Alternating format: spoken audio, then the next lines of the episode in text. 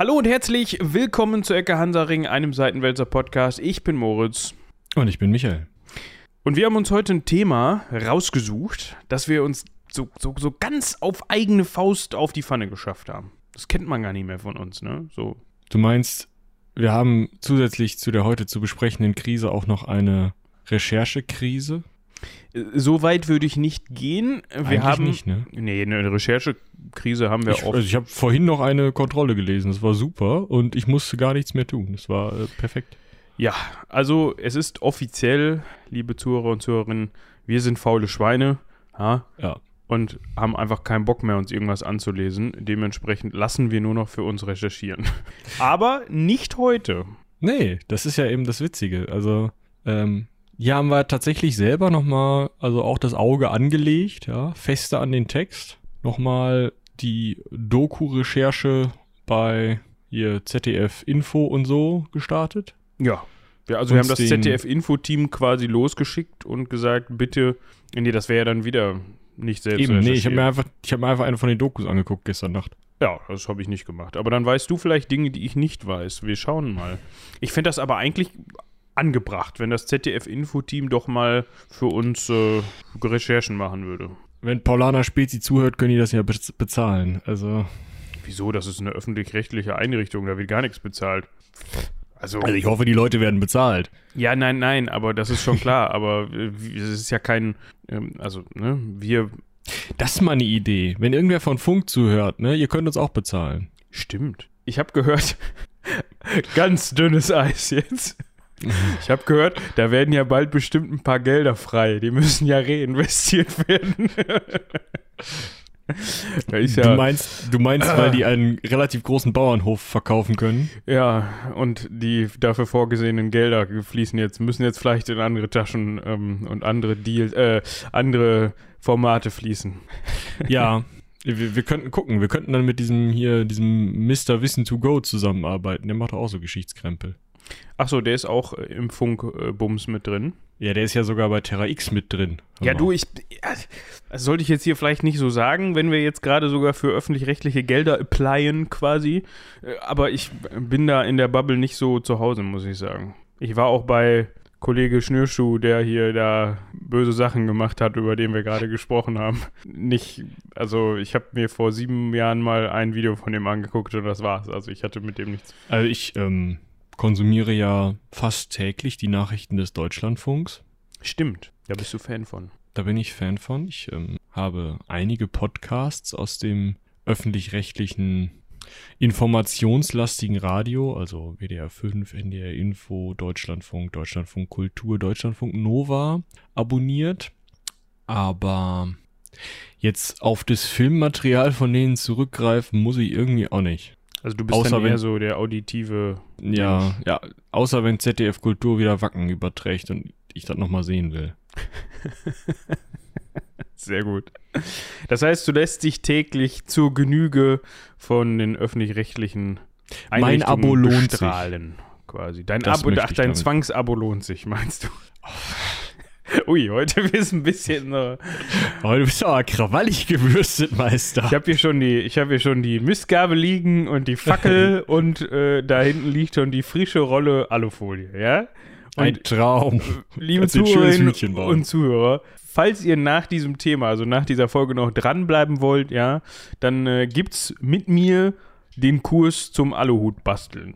Ich mache nämlich die besten. Du meinst, den schneidest du hinten dran wie das, den Teaser für Charlottes, ähm, ne? Ich glaube, das hört sich gar nicht gerne. Das hat nämlich auch überhaupt nichts miteinander zu tun. Obwohl doch, hat doch was miteinander. Aber mit den Es wird beides nicht am Ende dieser Folge sein, also insofern. Ja, das, äh, das äh, kann sein. Das war die einzige Parallele, die ich ziehen wollte. Ja, nee, ich habe nämlich gerade gedacht, sie macht ja nun auch ähm, was mit ähm, Medien? Unter, ähm, mit Medien, genau, und dementsprechend äh, passt das vielleicht auch so ein bisschen zu den öffentlich-rechtlichen. Sie hat ja auch letztens mal jemanden vom WDR dabei. Ja, Genau, genau. ähm, ähm, vom, vom WDR Münster, das Gesicht der Lokalzeit, dessen Name mir leider wieder entfallen ist, auch so eine Sendung, die ich nicht gucke. Warte, ich finde das raus. Dementsprechend könnt ihr da dann mal reinhören, falls ihr jetzt auf den Geschmack gekommen seid. Ihr könnt aber auch einfach dann dem Geknister zuhören. Äh, Das, das, das Aluhut-Basteln ist übrigens unkommentiert, ne? Also man, reine Bild. Äh, äh, reine reine ne, Tonübertragung. Was heißt, man hört Hendrik nur, Schulte. Hendrik Schulte, Grüße gehen raus. Man hört, glaube ich, dann an der Stelle nur die Alufolie knistern. So. Und dann sage ich, so, jetzt sind wir fertig. Jetzt machen wir da noch einen Knick rein. Viel Spaß. So. Und denkt dran, abnehmen immer oben am Zipfel. das ist ganz wichtig. Sonst knickt die Kante weg. Ja, schwierig. Ich habe noch ein Thema. Ja, ich hoffe, dass. Also, du möchtest nach dem Thema von heute noch ein weiteres besprechen? Na, nein, ich, ich ähm, wollte jetzt im Vorgeplänkel, äh, unabhängig vom Cross-Selling, was am Ende tatsächlich ein bisschen länger werden wird, da kannst du mich nochmal dran erinnern. Ähm, es sind coole Sachen entstanden. Ähm, habe ich gerade nochmal geschaut, ob wir denn E-Mails bekommen hätten. Oh, ja. Gut, dass es einer gemacht hatte. Haben wir nicht. Leute, was ist da los? Aber ich habe ja na, eins, zwei, sieben E-Mail-Adressen in dem ersten meiner zwei E-Mail-Programme. Im anderen sind nochmal drei, aber das sind Arbeits-E-Mail-Adressen fürs Homeoffice. Ja gut, da kommen im Zweifel keine Ecke Hansaring-E-Mails an. Nee. Aber eine E-Mail kam an auf einer meiner eher als Spam-Adressen gedachten E-Mail-Adressen. Und die Seite booklooker.de informierte mich doch gerade, dass eine hier nicht näher zu benennende Buchhandlung das äh, DSA, ich glaube 4, es müsste 4 sein, Hintergrundbuch Die dunklen Zeiten, Imperien in Trümmern für schlanke 248 Euro und 9 Cent anbietet. Wie viel? Schlanke 248 Euro und 9 Cent. Also alle, die sich jetzt da nicht zu Hause fühlen, das sind Preise, die hier und da mal vorkommen können. Das liegt daran, dass dieses Buch wahrscheinlich nicht mehr produziert wird. Also wird auch seit 2004 nicht mehr produziert, aber das hat mal im Buchhandel 35 Euro gekostet. Also ich weiß gar nicht, was du hast. Ich habe die Meinung, dass dieser nicht näher zu benennende Buchhandel auf dieser Seite sich äh, sein Scheißbuch in die Haare schmieren kann. Vielleicht musst du dann mal öfter auf Flohmärkte gehen. Oh, Butter in der Pfanne. mm. Ich glaube, wir sollten jetzt mal hier zur Kuba-Krise kommen. Das ist du meinst, nämlich, sonst kriegen wir eine Hörerinnenkrise. Sonst kriegen wir eine Hörerinnenkrise, genau. Wir haben schon lange nicht mehr die, die Anfangsviertelstunde vollgequatscht mit Blödsinn. Also, also jetzt sind jetzt auch noch, ja, also wir müssen noch ein bisschen. Äh, was äh, Moritz sagen wollte, ist, in Münster ist jetzt Freitag. letzten Freitag gewesen. Ha! Was? Nein. Ja, doch. Nein. Die Folge kommt Montag raus. Ach, ich dachte, du willst mir jetzt meinen Flohmarktgang morgen versauen. Nein. So nach dem Motto, ha, du Wurst hast du verpasst, war letzte Woche. Nein, stimmt. Nein, ich will den HörerInnen ihren Flohmarktgang versauen, die sich jetzt schon seit 10 Minuten darauf gefreut haben, dass es zum Flohmarkt geht. Und dann war der letzte Woche. Ja, scheiße. Ja, der war am Freitag und am Samstag. Oh, am Samstag auch noch? Ja, ja, das ist so ein, ist sogar so ein, Spe so ein Special-Event mit Soße. Oh. Nee, äh, hier so ein ähm, mit Mitternachtsbums irgendwie. Ah, der Nachtflohmarkt, ja, ja. Ich weiß jetzt halt nur nicht, wann der anfängt und wann der aufhört. Ob man da auch tagsüber hingehen kann und die einfach länger machen oder ob der erst dann abends um 8 anfängt und aufhört um 22 Uhr oder so. Wir können ja fürs nächste Jahr schon mal die Informationen raussuchen. Ja. ähm, Promenadenflohmarkt in Münster ist immer ganz witzig. Ja, der ist ganz nett, der ist wirklich. Ja. Jetzt, falls sich der ein oder die andere jetzt fragt, Münster, hm, Westfalen, Nordrhein-Westfalen, Promenade. Was? Wo ist die Küste?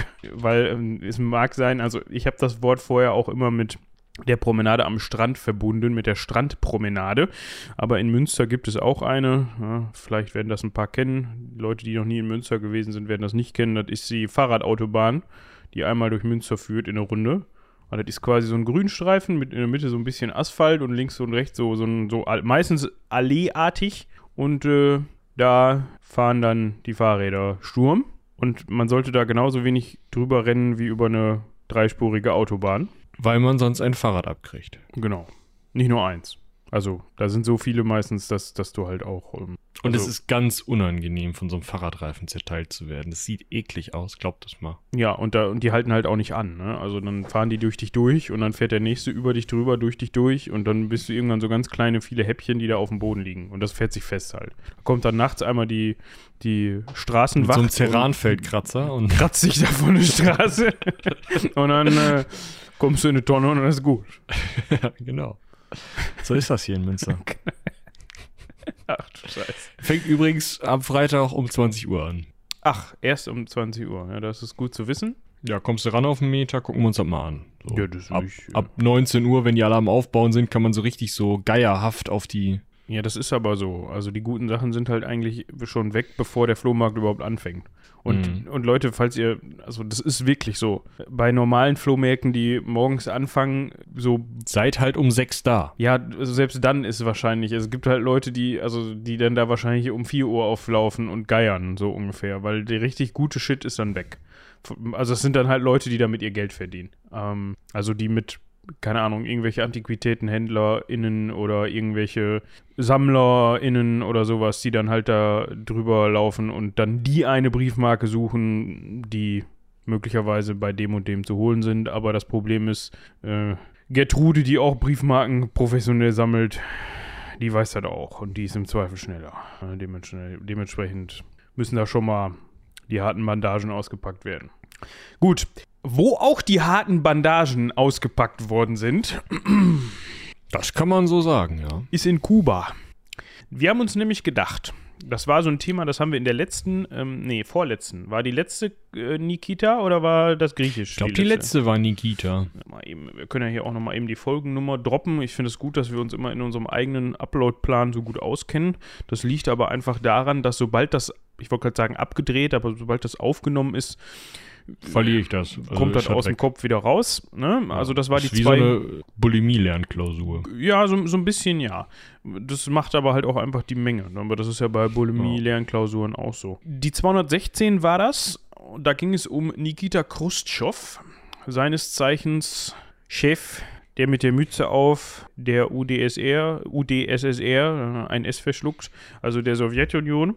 Und wie wir wissen, gab es da immer Spannungen zwischen den USA und der Sowjetunion. Vor allem, als man dann auf die Idee gekommen ist, Mensch, wir haben doch da diese tollen Mittelstrecken-Atomraketen. taktisch und äh, ähm, Und also, strategisch wie, wie ist das eigentlich, wenn man die, also jetzt im Vorgarten, bei Gertrude. Die mit den nee, bei. Nikita und bei John, John, ich dachte bei, bei Fidel. Ja, bei Fidel stehen ja nicht im Vorgarten, da stehen die ja, also die stehen ja, also In seiner Campinghütte, meinst du? sozusagen. Dann drückt er so einen roten Knopf, dann geht das Dach von der Campinghütte so. Von, von, von der Datsche. Da stehen die drin. Ja.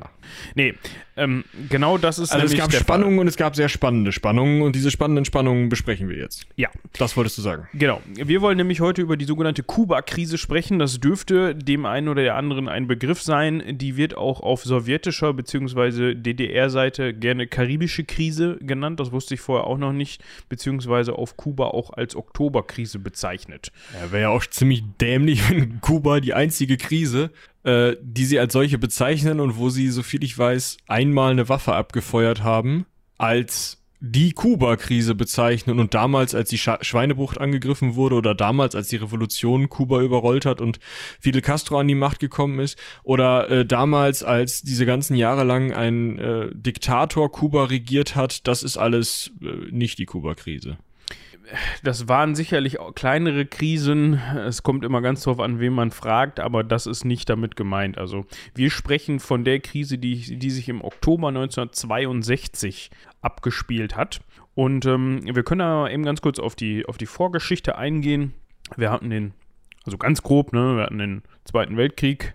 Und ähm, wir haben ja jetzt auch schon in den Russland-Folgen häufiger darüber gesprochen, was danach in Russland passiert ist. Da gab es so ein, also nicht nur im, also das ist jetzt natürlich nicht nach dem Zweiten Weltkrieg, aber schon zwischen Erster und Zweiter Weltkrieg, Ende Erster Weltkrieg, dass sich da so Ideologien entwickelt haben, die so ein bisschen konträr zueinander verlaufen. Ja, wir haben auf der einen Seite das sowjetische, das kommunistische System, die natürlich jetzt mit solchen Begriffen wie Kapitalismus oder freie Marktwirtschaft und so jetzt nicht so viel anfangen können.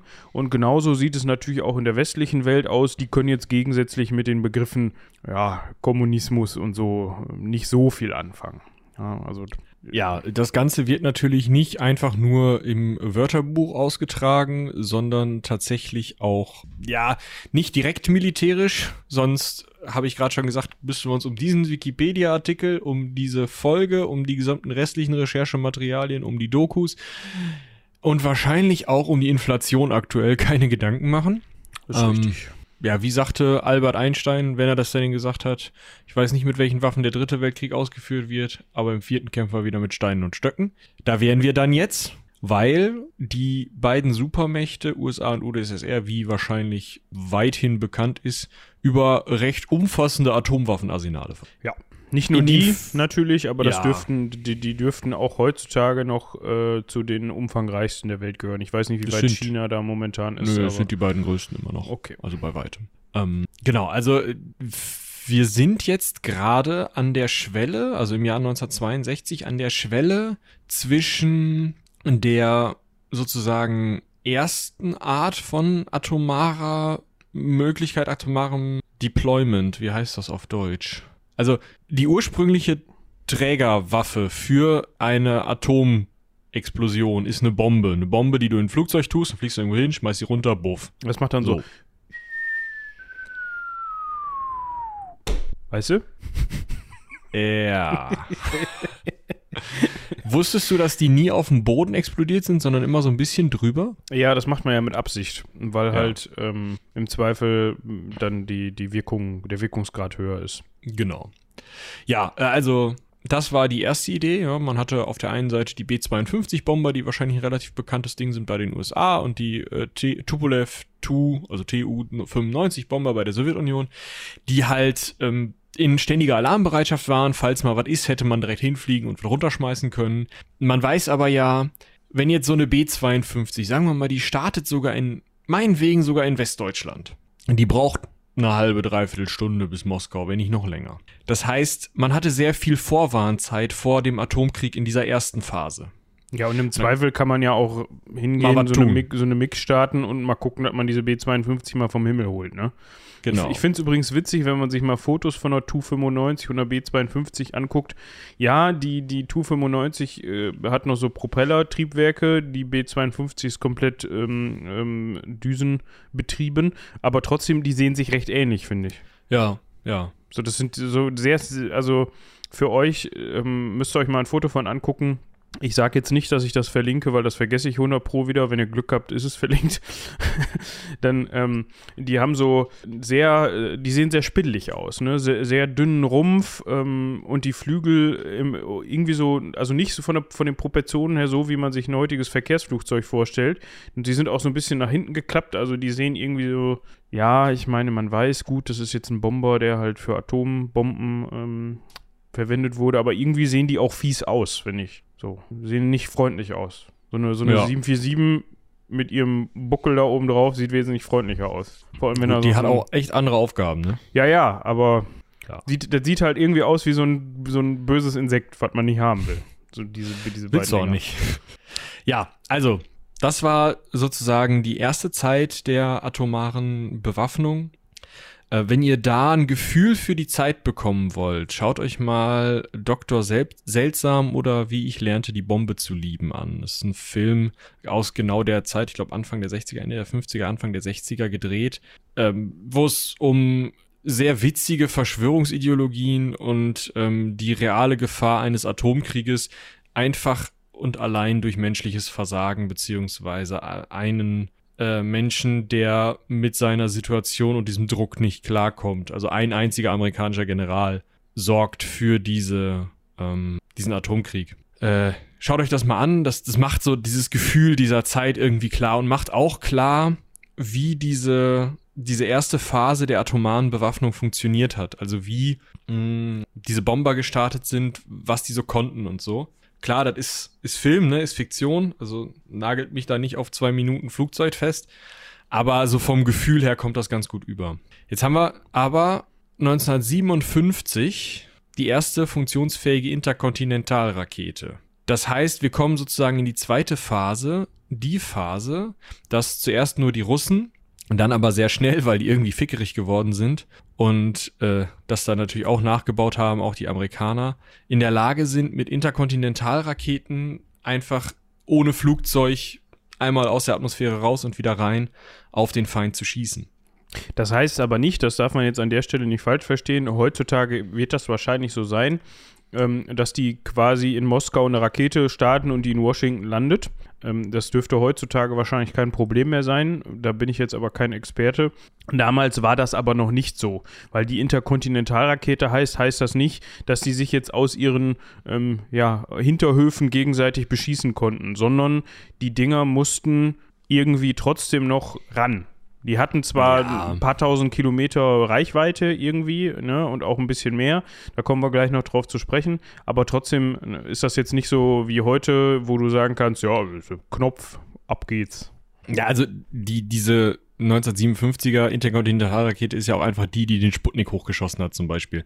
Also das heißt, ja, die kann natürlich irgendwas in die Umlaufbahn bringen, was dann halbwegs passend wieder runterfällt. Aber das ist erstens ungenau und zweitens hast du ewig viel Vorwarnzeit. Und deswegen mussten sie ran, weil man diese Vorwarnzeit minimieren wollte und hat deswegen Mittelstreckenraketen gebaut, die man dann beim Gegner im Vorgarten stationiert hat. Also die Amis sind also hingegangen und haben gesagt, ja, stellen wir die doch mal erstmal in eine Bundesrepublik und ähm, in Apulien, ja, Süditalien, schön, da können wir auch mal ein paar Raketen. Und wie ist das eigentlich in der Türkei? Ja? Dann können wir auch mal ein paar mehr eigentlich, ne? Und jetzt stellt euch mal vor, ihr habt ja jetzt wahrscheinlich aus den Nachrichten immer wieder diese Karte vom Schwarzen Meer im Kopf. Die Ukraine gehört zur Sowjetunion. Ist kein eigenständiger Staat, nichts. Das ist einfach ein Teil der Sowjetunion, eine der Sowjetrepubliken. Das heißt, es ist einfach russisches oder sowjetisches Kernland in dem Fall. Und Moskau ist da ja auch echt nicht so weit von weg. Und in der Türkei stehen die Raketen. Die haben Vorwarnzeiten, bis die in Berlin, äh, in Berlin, in ähm, Moskau sind, von wenigen Minuten. Und das ist eben der Punkt, wo dann die Sowjets sagen, das geht so nicht, das, da werde ich, das können wir so nicht machen. Wenn wir nämlich diese mit fast keiner Vorwarnzeit, diese Raketen im Vorgarten stehen haben, dann laufen wir ja die ganze Zeit Gefahr, dass die Amis sich denken könnten, warte mal, wenn wir jetzt einfach schießen, dann haben die Gegner so wenig Vorwarnzeit, dass die ihre langen, ewig brauchenden Interkontinentalraketen gar nicht mehr starten können. Das heißt, wir können die zerstören, ohne dass die uns irgendwie mit Vergeltung drohen. Und um das zu verhindern, haben sich die Sowjets also gedacht, naja gut, dann stellen wir unsere Raketen halt nach Kaliningrad. Damit können wir schon mal äh, Berlin, Paris, London erreichen. Und, und das ist der zweite Teil, stellen wir unsere Raketen nochmal nach Kuba. Ja, dann haben die auch nur acht Minuten Vorwarnzeit. Dann ist wieder Gleichgewicht des Schreckens, weil das ist ja das, wofür, worauf man eigentlich von Anfang an immer hinaus wollte, dass beide Mächte so eine Wettrennen, Wettrüsten haben, darum immer möglichst gleich stark zu sein, um sicherzustellen, dass wer als erster schießt, als zweiter stirbt. Ja, genau. Ich lese auch gerade, dass es tatsächlich schon ab, den, ab 1960 theoretisch möglich war, dass sich die beiden Supermächte von heimischem Boden aus beschießen konnten, aber das ist dann wahrscheinlich auch dieses Ding mit der, Vor mit der, mit der Vorwarnzeit, ne? Genau. Also ähm, da, da wollte man halt dann einfach näher ran. Jetzt müssen wir natürlich noch mal eben kurz darauf eingehen, warum denn überhaupt Kuba? Ich glaube, wir haben das in der letzten Folge, da haben wir auch mal ganz kurz über die Kuba-Krise gesprochen, weil, wie gesagt, der gute Herr Khrushchev war zu dem Zeitpunkt auch im Amt, war da auch so ein bisschen mit für, oder war dafür verantwortlich und musste dann auch wieder helfen, die ganze Misere auszulöffeln, was er zum Glück getan hat, aber da kommen wir dann gleich noch drauf zu sprechen. Genau, wa warum Kuba ist jetzt ja, wenn wir uns das auf der Karte angucken, ne, es ist die größte Insel im, im, in der Karibik. Und wenn ich das so schätzen müsste, bitte nagelt mich da nicht fest, aber ich hätte jetzt gesagt, so, ja, so gute 150 Kilometer, wenn man jetzt Key West nimmt, den südlichsten Punkt von Florida, das ist diese südlichste Insel von der Inselgruppe, die da, die da so runtergeht. Da gibt es ja hier diese, ähm, ähm, diese Inselgruppe, deren Namen ich vergessen habe, wo, diese, wo dieser Highway drüber führt. Ja, also recht, recht spannend. Dann sind das vielleicht 100, 150 Kilometer Luftlinie, ne, von Havanna nach Key West irgendwie. Also das ist quasi, also du kannst eigentlich die Raketen sehen.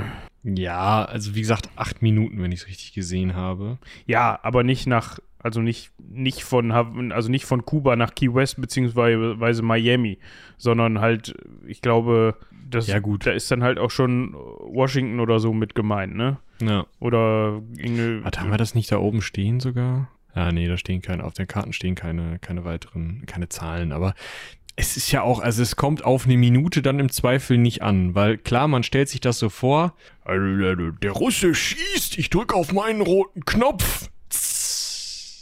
Aber so schnell geht das nicht, eine Atomrakete zu starten, ganz besonders damals nicht.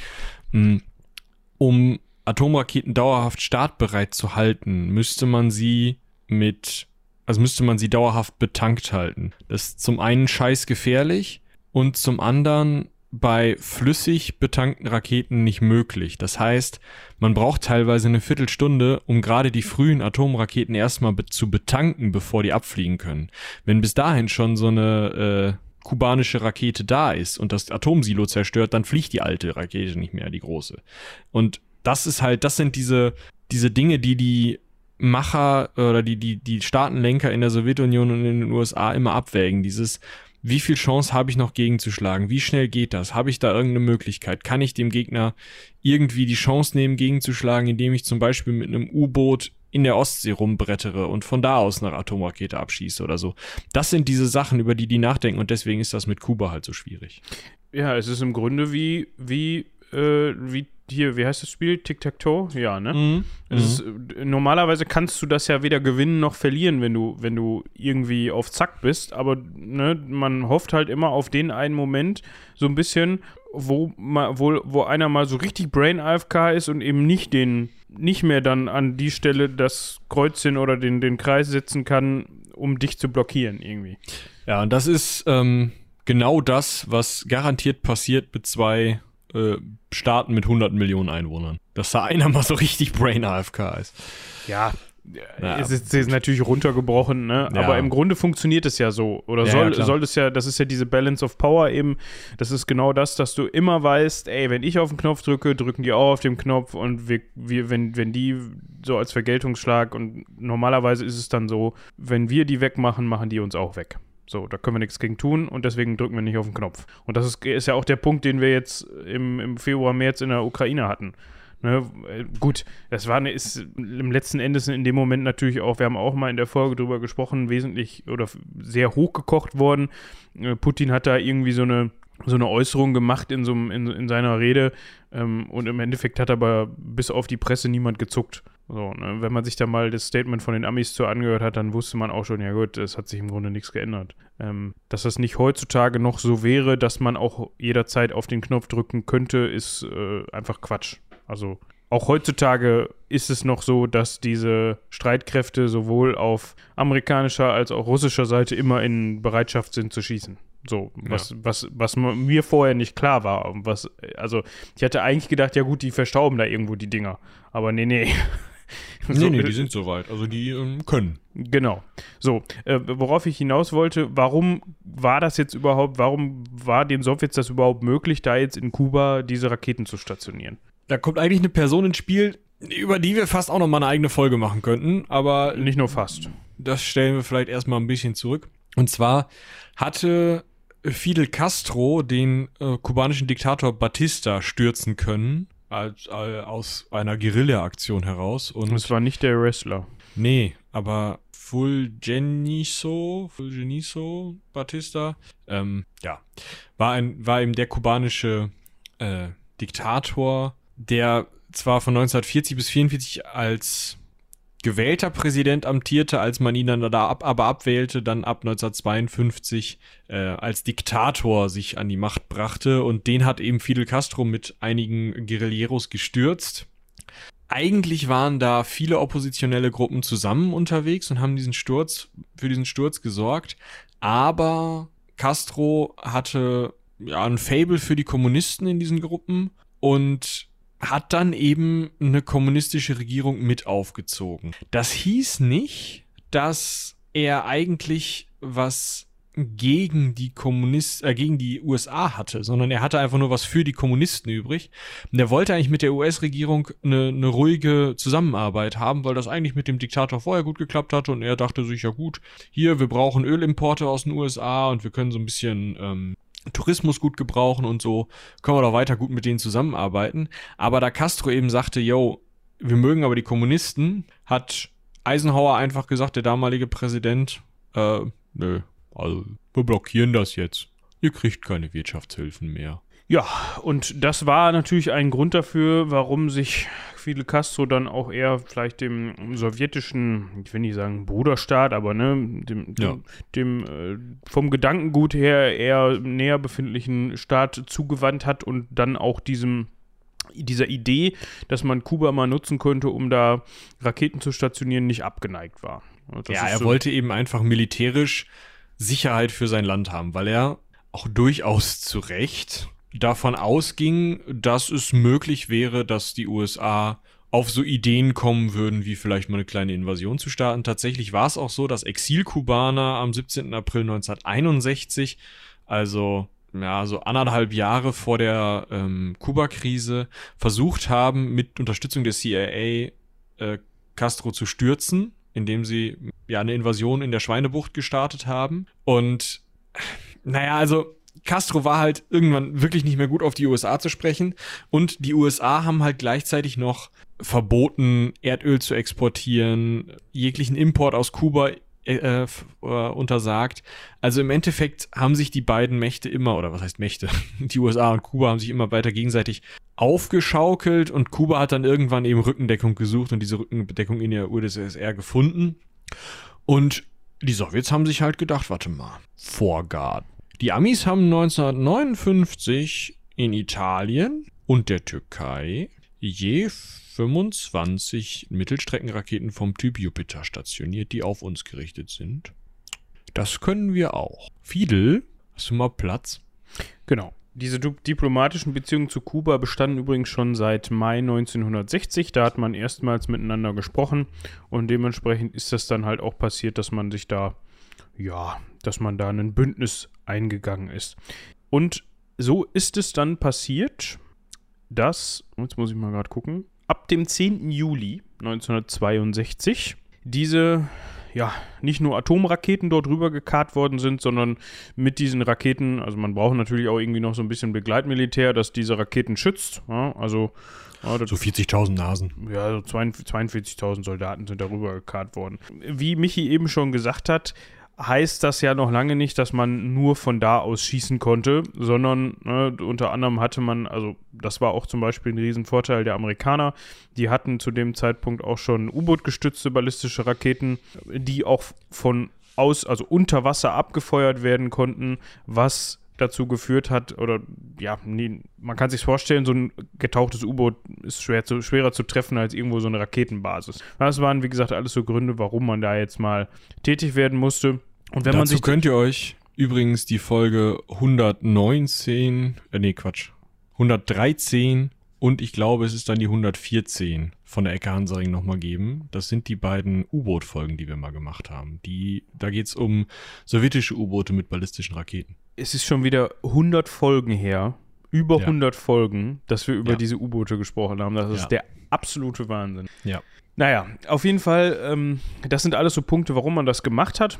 Und wie gesagt, ab dem, jetzt habe ich es gerade schon wieder, 10. Juli 1962 ist man dann halt losgegangen und hat unter dem Decknamen Operation Anadir, ich hoffe, ich spreche das richtig aus, dann eben äh, unter anderem 42.000 Soldaten, 230.000 Tonnen Ausrüstung und äh, darunter auch 40 R-12 und 24 R-14 Mittelstreckenraketen mit dazugehörigen Atomsprengköpfen.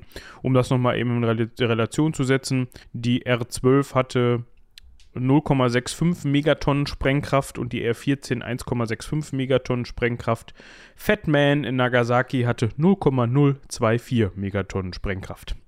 Das hat gereicht, um Nagasaki platt zu machen. Ne? Also das wird, wenn wir noch weiter über Atomraketen reden sollten, ich weiß nicht, ob das so, könnt ihr uns mal eine Mail zuschreiben, ob das so gewünscht ist, dass wir noch mal über andere so so Nuklearkrimis äh, erzählen oder vielleicht irgendwie ja, wir haben ja eben schon diese drei Folgen, ich habe gerade noch mal nachgeguckt, ähm, aus dem Kalten Krieg, das sind ähm, 111, 113 und 115. Also dieses äh, Azorian Project, wo ein U-Boot gehoben wurde, K219, wo es abgesoffen ist und Able Archer und der dritte Weltkrieg, wo halt so eine Übung mal durchgespielt wird.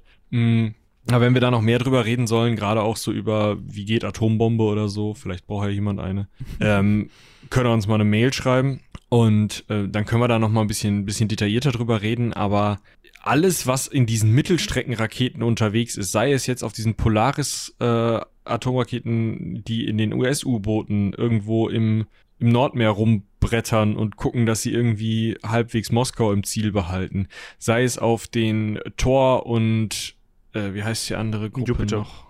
Jupiter-Raketen, die in der Türkei und Italien stationiert werden, und sei es auf diesen R-14 und R-12-Raketen.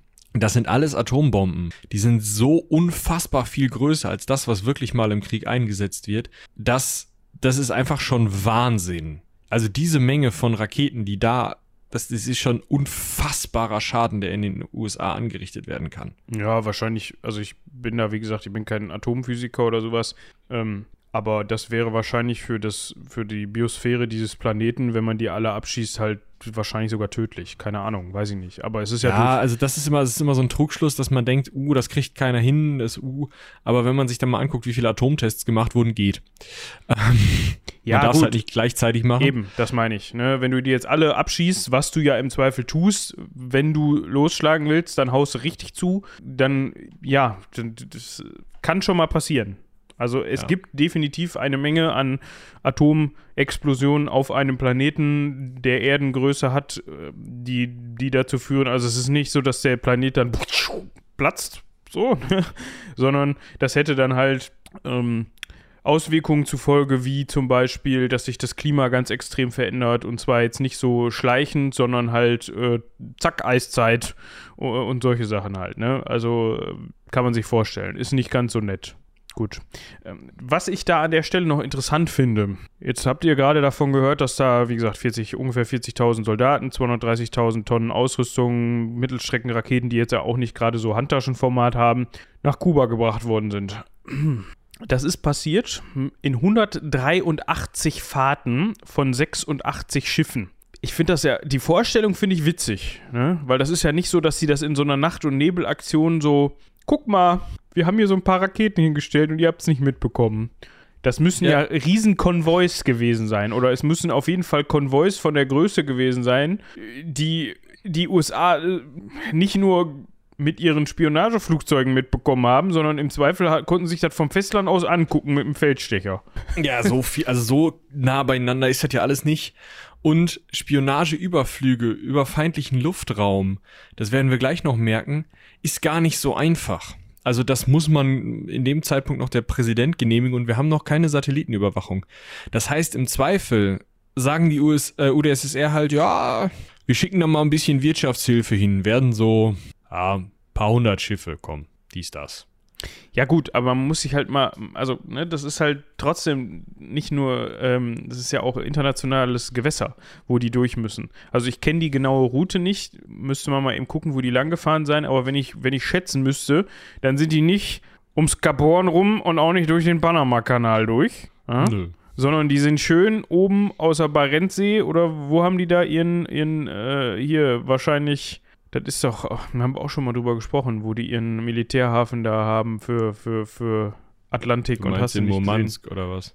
Äh, genau, die sind wahrscheinlich schön aus Murmansk oder ähnlich da losgebrettert durch die Barentsee an Island vorbei und dann mal schön runter bis nach Kuba. Das dürfte ungefähr die, die Route gewesen sein. Das heißt, die haben schon mitbekommen, glaube ich, die Amis, was da unterwegs ist. Ja, aber das wurde als Wirtschaftshilfe angesehen. Also ich glaube, 183 Schiffe sind nicht so super viel zu der Zeit. Nee, wahrscheinlich nicht. Und die sind jetzt ja auch nicht alle gefahren. Aber trotzdem finde ich dieses, das ist so, ja, die haben dann das da mal eben hingebracht und da aufgestellt. Ja, es So. war schon, also 42 Soldaten darüber zu bringen, ist halt schon, das wäre zehn Jahre später wegen der Satellitentechnik nicht mehr unbemerkt geblieben. Wahrscheinlich. Ne? Wie gesagt, heutzutage hast du ja auch, also die Amis wussten ja auch anscheinend vor, der, vor dem Überfall Russlands auf die Ukraine schon Tage vorher, was dann nicht so ganz publik gemacht worden ist, dass da was passiert. Und auch in der öffentlichen oder in der Weltpresse war ja bekannt, dass da enorme Truppenbewegungen am Start Ja. waren an der ukrainischen Grenze. Und sowas machst du halt heute über Satellitentechnik und hast du nicht gesehen, ist das ja kein Ding. Ja. Gut, ähm, das ist aber auf jeden Fall, also das wollte ich nur noch mal eben erwähnen. ja. Also der, der Witz ist halt so ein bisschen, die haben halt viel ähm, Handelsmarine-Frachter benutzt, um die Sachen darüber zu fahren. Dann kannst du halt sagen, also Getreide. Mhm. Na gut, ist eine Rakete drunter, aber ist Getreide. Ja. Und so viel man heute weiß, ist es tatsächlich so, dass die ersten Informationen zu dieser Angriffsfähigkeit und zum Bau dieser Silos und so weiter tatsächlich von, vom BND stammte, also vom Bundesnachrichtendienst. Mhm. Die haben wohl schon seit Juni 1962 Informationen darüber gehabt, dass da diese Basen ausgebaut werden müssen. Also das kommt ja auch noch dazu dass da halt auch die Infrastruktur dafür geschaffen werden muss, dass diese Raketen da stationiert werden können. Heutzutage gibt es da, glaube ich, auch so, vor allem bei den Russen, wahrscheinlich bei den Amerikanern auch so mobile Abschussvorrichtungen.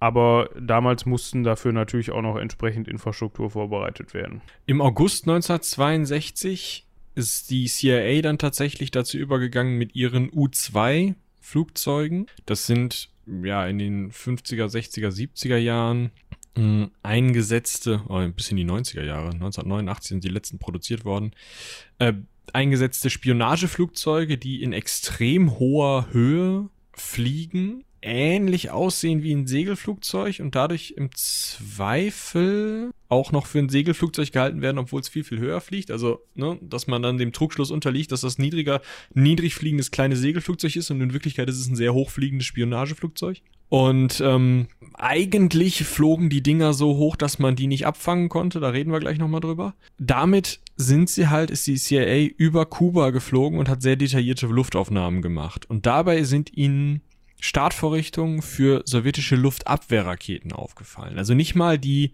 wirklichen Nuklearraketen-Startvorrichtungen, sondern diese, die Schutzmaßnahmen für diese Nuklearraketen sozusagen. Und dann kommen eben, ja, die Hinweise vom BND mit diesen CIA-Hinweisen zusammen und am Sonntag, dem 14. Oktober, genehmigt Kennedy, John F. Kennedy, der Präsident, einen weiteren Überflug aufgrund dieser sich verdichtenden Hinweise, um einfach nochmal zu schauen, wie ist es denn? Was machen die denn da? Und tatsächlich entdeckt man auf den dann am 14. Oktober gemachten Fotos, okay, da sind Techniker und Soldaten, die diese Startrampen bauen. Da werden auf jeden Fall Startrampen gebaut für diese Mittelstreckenraketen, also nicht mehr nur Verteidigungsanlagen, sondern wirklich SS-4 und SS-5 Mittelstreckenraketen mit nuklearen Gesch äh, Gefechtsköpfen. Das heißt, im Endeffekt wissen die Amerikaner ab diesem Punkt, okay, wenn wir jetzt gar nichts tun, dann haben wir in ein, zwei Wochen schussbereite Raketen auf Kuba stehen. Andererseits wird die U äh, U-2, die Kuba überfliegt, von den Sowjets gesehen. Es wird nicht beschossen, aber sie wird gesehen und aber fliegen lassen, weil die Sowjets keinen Befehl haben, eine Entdeckung zu verhindern oder so. Also da sieht man auch schon, okay, wir wollen eigentlich nicht unbedingt einen Krieg, sondern es geht um dieses Balance of Power Ding. Wir wollen eben nicht jetzt so mit halb runtergelassenen Hosen erwischt werden und dann im Zweifel geht's direkt rund, sondern was wir wollen ist einfach da unsere, unsere Versicherung sozusagen auf Kuba aufstellen. Ja, einen Tag später, am 15. Oktober, hat man dann eben diese Fotos auswerten können und hat dann da auch die Startrampen für die SS-4-Raketen, also die Mittelstreckenraketen, das war so, wie gesagt, mittlere Reichweite ungefähr, äh, identifizieren können. Mm, das war in der Nähe von San Cristobal, das ist im Nordwesten Kubas und die wären eben in der Lage gewesen, schon Teile der USA zu erreichen. Das heißt, da hatte man dann die erste wirkliche Bestätigung dafür, okay, ja, wir haben da tatsächlich diese Raketen die uns die Hölle heiß machen können. Und ähm, der entscheidende Punkt ist an der Stelle, dass man die SS-5-Raketen noch gar nicht entdeckt hat. Und die wären wesentlich reichweitenstärker gewesen. Also wir können euch da gerne hoffentlich ein Schaubild verlinken. Und zwar deutlich reichweitenstärker. Ne? Also während, während ähm, die SS-4 zum Beispiel so, ja, man muss sich das immer in so einem Kreis vorstellen. Ja, Texas, Kansas, vielleicht bis New York oder Washington geflogen wären, so ungefähr konnten die, konnte die SS-5 bis nach Kanada reinschießen. Ja, also die konnte wirklich, wenn man, ähm, die konnte bis in die, in die Hudson Bay reinschießen. Das muss man sich mal überlegen. Also die hätte wirklich fast alles der USA treffen können. Außer, ja, den Staat Washington und Oregon da oben so, ne? So Seattle, Portland, da war man ganz gut aufgehoben. das, das, war, das war in Ordnung. Ja, also ja. brauchte man sich keine Sorgen machen. Wir haben im Zweifel ein bisschen Wohnraum frei geworden im Rest der USA. Ne? Also, ja. Man hat sich aber noch nicht dazu entschieden, den Präsidenten zu informieren. Das heißt, der Außenminister und Verteidigungsminister, die haben gesagt, hören Sie mal zu. Ähm, also die, die wurden informiert und der Sicherheitsberater des Präsidenten, ein Herr McGeorge Bundy, entschied sich dann dafür, ja, lassen den Präsidenten mal schlafen, ne? Erzählen wir dem mal morgen. Ja, gut. Ich sag mal, die Auswertung wird halt eine Zeit lang gedauert haben. Es war nicht klar, dass es SS-5-Raketen gibt, sondern eben nur die SS-4-Raketen. Die SS-5er hat man dann erst später auf den Fotos entdeckt. Ihr müsst euch das halt auch nicht vorstellen wie heute mit Google Maps, ne? Scroll, scroll, wir zoomen mal rein, wir zoomen mal raus, sondern das ist mehr so Briefmarkenlupe und dann mal schön auf so einem Dia rumglotzen. Beziehungsweise dann so, eine, so einer großen entwickelten, äh, so, so einer großen entwickelten Fotografie. Klar, die Auflösung ist recht hoch, aber du erkennst nicht, nicht alles. Also, ja. und du musst ja dann auch erstmal wissen, dass das eine SS5 Abschussrampe ist. Eben. Das kann ja halt. Also muss halt schon noch Experten auswerten lassen. Das ist schon. Das kann ja, weiß, was, was also, ne? Ja. Das zeigt natürlich auch mal wieder, wie viel man auch eigentlich über die Militärtechnik des Gegners wusste. Ja. Dass man das eben nur spannend, diese, ja. diese Abstiegs, diese ähm, Ab, Abschussrampe so gesehen hat und wusste, ja, klar, hier SS4, logisch. Geht ja. Ja. gar nicht anders. So, als ob das außen dran steht. Mit dieser Rampe werden nur SS4-Raketen verschossen. Schreiben sie direkt auf Englisch drauf. Ja, genau. Attention, attention. Do not try to load anything other than SS4 Rockets. Ja. Das steht da dran. Aber das passiert da. Passiert schnell. Ne? Ja. Dann hast du so eine SS5 in der Hand und denkst, boah, wo kommt die Nummer rein? In der, in der Hand, weißt du? Ja, So eine klar. sechs Meter lange Rakete. Keine Ahnung, wie groß die Dinger sind. Wahrscheinlich sogar noch größer. Warte, das können wir ja mal an der Stelle eben rausfinden. Das sind halt, ähm, Länge 30 Meter. so, die SS4 ist übrigens die R12, von der wir eben gesprochen haben, auch genannt Dwina. Die ist entwickelt worden 1955, hat eine Länge von 22,1 Metern, 1,6 Meter Durchmesser und Gefechtsgewicht von ca. 47 Tonnen. Besitzt ein Flüssigkeitsraketentriebwerk, hat eine Reichweite von 2080 Kilometer. Da können wir das auch nochmal eben festhalten. Also, die ist schon ähm, was größer. Kommen wir dann zur R14. Genau, die ist, ähm, hat einen unaussprechlichen Namen. Moritz, bitte. Chusovaya. Ja. Ja, so heißt sie. Und die ist 1955 entwickelt worden, 58 in Dienst gestellt worden, ab 61 dann wirklich im Einsatz gewesen, also passend jetzt zur Kuba-Krise. 30 Meter lang, 83.000 Kilogramm schwer, Flüssigkeitstriebwerk, das heißt auch die musste man tanken, bevor man sie abschießen konnte. 4.500 Kilometer Reichweite. Also, ja, wenn man die verwechseln würde, wäre schon blöd. Ich habe da irgendwie gerade andere Maße zu gefunden. Bei mir ist sie 24,3 Meter lang. Also ich habe auf SS5 gedrückt, keine Ahnung. Achso. Ja, ist auch, also die ist jetzt nicht so viel riesengrößer, aber ähm, ein kleines bisschen. Aber trotzdem, das sind jetzt keine Raketen, die man mal eben so per Hand lädt. Ja, äh, äh, kommen wir zum 16. Oktober, ja. Unser John F. wacht auf, Frühstück, ja, schönes Frühstücksei, O-Saft, ja, seine Rückenschmerzmittel. Ich weiß nicht, ob ihr das wusstet, aber äh, Kennedy war schwer, irgendwie hatte ein schweren Rück schweres Rückenleiden und hat echt schwere Drogen bekommen, so in Richtung Morphium immer. Das wusste ich nicht. Das ist schon übel mit dem gewesen. Also er hat echt fiese Medikamente bekommen. Naja, auf jeden Fall, er wacht auf und dann kommt der Mac George Bundy, der Mac George, wie kann man Mac, egal. Der Mac George kommt rein und sagt, hier John, du, wir haben da auf Kuba was gefunden.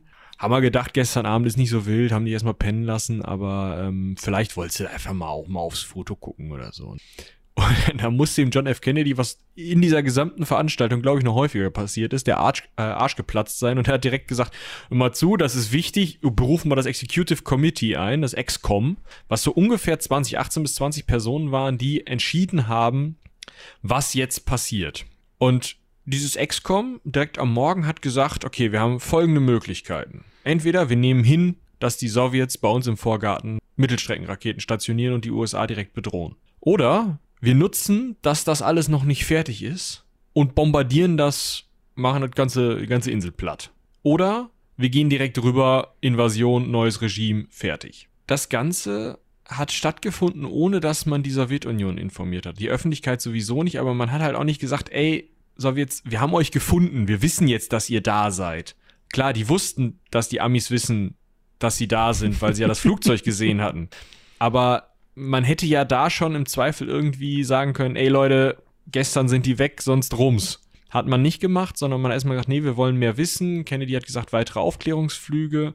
Und am Nachmittag kam dann auch Robert McNamara, der Verteidigungsminister, auf die Idee, ich habe da noch eine Möglichkeit. Wir wollen sie nicht direkt angreifen, also wir wollen nicht ähm, keine Invasion und wir wollen keine Bombardierung haben, weil das zum Krieg führen könnte. Wir wollen es aber auch nicht hinnehmen. Wie wär's, wenn wir um Kuba eine Seeblockade aufbauen?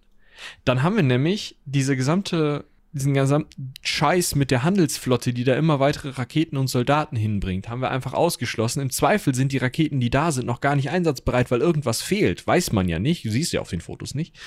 Damit setzen wir halt zum einen ein Zeichen, wir machen den Leuten klar, nein, ihr könnt nicht so weitermachen, wir nehmen das nicht hin, aber auf der anderen Seite greifen wir nicht direkt an. Das war der Vorschlag von ne, McNamara und damit sind die dann irgendwie ins Abendessen gegangen, haben die noch einen Film reingezogen und alles gut.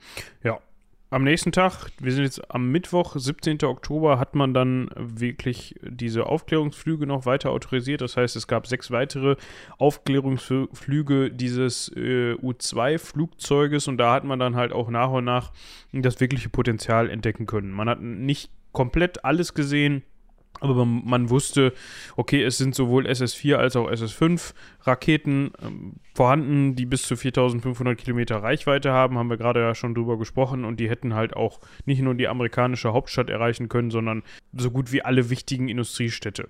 Und man wusste, okay, Vor Vorwarnzeit fünf Minuten. Ah, sogar weniger als die acht, die ich dachte. Ich meine, die acht waren dann irgendwie aus der Türkei nach Moskau. Oder? Ja, kann auch sein. Also, das ist, äh, ja, man wusste, die meinen das ernst. Genau. Ja, trotzdem hat man da diskutiert, aber sonst nichts gemacht. Man wusste nämlich, am Donnerstag, dem 18. Oktober, kommt der sowjetische Außenminister und, naja, können wir mal so ein bisschen drüber sprechen. Hier, Westberlin muss entmilitarisiert werden. Vielleicht kann man da irgendwie noch was drehen. Wir hatten ja auch die, die Berliner Blockade durch Khrushchev. Uh, wie ist das hier? Mauer ist ja auch blöd und so. Also dieses ganze, das wurde alles irgendwie besprochen, was Kennedy aber nicht angesprochen hat. Und er hatte den Außenminister ja da. Der ist nicht hingegangen, hat ihm ein Foto gezeigt und gesagt, sag mal, André, was machst du da eigentlich? Sondern der hat, der hat einfach gar nichts gesagt und gesagt, nö, wir, wir halten das geheim. Und weil dieser sowjetische Außenminister die ganze Zeit angesprochen hat, ja, hier Westberlin und so, dachten die Amis und damit auch die anderen West, äh, Alliierten, dass das eigentlich nur ein Druckmittel ist, diese Raketen da zu stationieren, um dann zu sagen, ja, wir haben auf der anderen Seite aber West-Berlin und in West-Berlin sind eure Truppen, dann stationieren wir natürlich, natürlich unsere Truppen bei euch in Kuba. Und dann könnte man eben so eine Verhandlung machen, dass man sagt, okay, West-Berlin wird entmilitarisiert und Kuba wird entmilitarisiert. Das wäre ja okay. Das war so der Gedanke der westlichen Alliierten, dass das dabei rauskommen würde. Ähm, das war nicht der, die Intention der Sowjets, aber es war ganz gut, dass die Amis das erstmal dachten. Ich ja. stelle mir dieses Gespräch halt witzig vor, ne? Also es gibt da auch so ein tolles Foto zu, wo die da so sitzen und alle so ein Grinsen im Gesicht haben und wahrscheinlich gerade irgendwie am Rumjoken sind. Und so unterbewusst, na, nicht mal unterbewusst, sondern beide grinsen sich wahrscheinlich mehrfach so an, so nach dem Motto, ich weiß, dass du Bescheid weißt und dass du gerade keinen Bock hast, drüber zu sprechen. Und andersrum auch. Ja. Ich weiß, dass ihr wisst, dass wir da was gemacht haben. Aber so wie es ja. aussieht, willst du nicht, dass ich weiß, dass du weißt, dass ich weiß. so. Ja.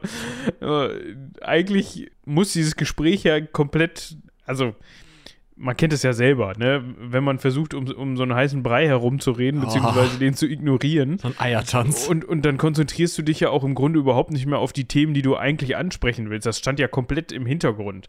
Wahrscheinlich, also für Kennedy wahrscheinlich auch. Wenn du weißt, ey, da sind jetzt gerade hier diese Raketen in meinem Vorgarten platziert worden, dann ist dir ja West-Berlin in dem Moment erstmal scheißegal. Ja. So, und. Die könnten mir selber auf den Kopf fallen. Also im Endeffekt kannst du eigentlich nach fünf Minuten sagen, ja komm, ähm, Geh mal ein trinken. Ja, also muss schon interessante, muss, muss schon eine interessante Situation gewesen sein. Ja. Problematisch an der Sache ist natürlich auch, dass dieses Gespräch, ich weiß jetzt nicht, wie sehr die Öffentlichkeit da Zugang zu hatte. Ich weiß nicht, ob da Journalisten anwesend waren. Auf dem Foto sieht man so ein paar Leute mit Kameras. Ja, sieht schon aber, so aus, ne? Aber das können natürlich auch jetzt irgendwie handverlesene Leute vom Weißen Haus sein oder sowas, keine Ahnung. Aber ja, so ein Gespräch geht ja eigentlich, verläuft ja eigentlich nicht in absoluter Geheimhaltung. Dementsprechend hat man wahrscheinlich auch deshalb darauf verzichtet, da irgendwie mhm. über solche Sachen zu reden. Was auf jeden Fall in absoluter Geheimhaltung äh, verlief, war dann am späten Nachmittagabend das Gespräch im EXCOM, also in diesem 18-Leute-Gremium da. Wenn ich da nochmal eben zwischengrätschen darf. Ja. Die haben es ja schon raus, solche Gremien cool klingen zu lassen, ne? Die Amis, ja. Ja, also das ist ja schon, also wir machen doch mal ein XCOM, ne? Ja, ich, Ja. ich bin dafür, wir machen bei Seitenwälzer jetzt ähm, sonntagsabends auch keine Konferenz mehr, sondern wir machen ein XCOM. Okay. Seitenwälzer lädt ja zum mal XCOM. Kannst ja mal versuchen durchzudrücken. Ja, mach ich. Ich fände auch Zentralkomitee nicht schlecht, aber das ist ein anderes Thema. Da bin ich auch dabei. Äh, ja, also das XCOM tagt wieder. Und ihr könnt euch das richtig vorstellen. Das XCOM teilt sich in zwei Gruppen. Auf der einen Seite stehen die US-amerikanischen Generäle, ja, so richtig Bügelfaltenhose, Lametta dran, äh, am Rumschreien, äh, Luftangriff, hier, In Invasion, der rote Hund gräbt im Hinterhof der USA und muss dafür bestraft werden, sagt zum Beispiel Curtis E. LeMay, der Air Force-General. Ähm, das ist so das, da, du hast halt richtige Hardliner da unterwegs, die kriegen auch gleich noch einen Namen. Die wollen richtig direkt, komm, Krieg. Rambazamba, so wie es halt die, naja, wie es die Generalität ja häufig fordert. Auf der anderen Seite sitzt unter anderem Robert F. Kennedy, der Bruder des Präsidenten und gleichzeitig Justizminister. Ich will ja gar nichts zum Thema Vetternwirtschaft sagen. Der hat nämlich seinen Stellvertreter, weil er wahrscheinlich auch jetzt nicht so krass justizmäßig drauf war, Herrn Katzenbach rausfinden lassen, wie das denn ist eigentlich, wenn man so eine Seeblockade um Kuba macht, wie ist das denn rechtlich? Also du hast auf der einen Seite immer noch die Verfechter der Seeblockade und auf der anderen Blockade und auf der anderen Seite die Angriffsverfechter. Und Kennedy hört sich das alles in Ruhe an und sagt dann, nee, ich finde die Seeblockade besser. Und damit gehen die abends auseinander. Also im Grunde hat man jetzt ja so richtig noch nichts erreicht. Ne? Nö. Also es ist jetzt nicht so, dass man da großartig. Ich weiß nicht, hattest du das mit dem Wahlkampf angesprochen? Nö, du bist ja jetzt also ist ja jetzt erst Freitag. Ach so, ja, stimmt. Ja, ja. Äh, Ich dachte, wir wären schon einen weiter. Auf jeden Fall denkt sich unser lieber John, also Also Kennedy, F. ne, John F., denkt sich, gut, ja, ich habe jetzt hier geplante Wahlkampfveranstaltungen, unter anderem in, äh, in Washington und auch in, in Ohio und Illinois. Ich will ja jetzt eigentlich nicht, dass da irgendwie Gerüchte aufkommen, wenn ich da nicht hingehe oder so. Ich mach das mal. Ich fahre jetzt mal hier zum, zum Wahlkampf machen und ich sag mal ähm, hier äh, dem Robert F. Kennedy, dass der da mal im XCOM Stimmen für die Seeblockade sammeln soll und mal hier diese, die, die, die Hawks quasi davon abbringen soll, dass da ein Luftangriff geführt werden soll. Das geht ja nicht, ne? Ja, also das ist halt, daher kommt das, tatsächlich kennt man das ja häufiger, dass man die Gruppen in so einem Komitee in Falken und Tauben, Hawks und, und Doves einteilt und die Angreifer, der rote Hund, das sind die Hawks. Also, Nicht der rote Hund sind die Hawks, sondern die, die, die, ne, der den Spruch die, die gemacht den hat. roten Hund als roten Hund bezeichnen und die Tauben, das sind halt die um Robert F. Kennedy und seinen Kollegen Katzenbach, die halt sagen, nee, lass mal hier äh, Seeblockade. Ja, und das macht er dann auch, ne, der gute Robert. Tatsächlich erzählt er viel, aber da John ja gerade nicht da ist, hat er gut zu tun und schafft es erst am Samstagmorgen, 20. Oktober. Jetzt sind die, ist die Information schon sechs Tage alt. Schafft es der Robert F. erst im XCOM eine Mehrheit für die Blockade zu erreichen und ruft direkt bei John an und sagt, yo, Bruderherz, pass mal auf, ich habe jetzt, wir kriegen jetzt durch die, durch unser XCOM, durch unser demokratisches Gremium hier, was irgendwie hinter verschlossenen Türen tagt und von dem keiner was weiß, kriegen wir die Blockade durch. Und du musst das nur noch jetzt einmal absegnen und entscheiden. Und John ist halt direkt von äh, Chicago zurückgekommen und hat dafür gesorgt, dass jetzt diese Blockade durchgeführt wird, was natürlich nicht heißt, dass man sich nicht auf Luftangriff und Invasion vorbereitet. Nee, also man hat sich das tatsächlich noch offen gehalten, je nachdem. Man muss ja auch irgendwie schnell handeln können auf etwaige Veränderungen der Situation. Am Sonntag, den 21. Oktober, erzählen Berater vom TAC, also vom Tactical Air Command, dann, dass ein Luftangriff, ja, für den sich ja die Hawks eingesetzt haben, sowieso gar nicht alle sowjetischen Raketen auf Kuba treffen könnte, beziehungsweise wirklich nachhaltig ausschalten könnte. Also, ne, es funktioniert schlichtweg nicht. Man kann nicht garantieren, okay, wenn wir da jetzt den Luftangriff starten, dann sind wir die Bedrohung in, ein, in eins los. Und das veranlasst Kennedy dann daraufhin schlussendlich diese Seeblockade zu autorisieren. Also bringt ja dann auch nichts. Ne? Wenn du wenn du mit dem ersten Angriff nicht alles wegmachst, dann weißt du ja gar nicht, wie reagiert wird.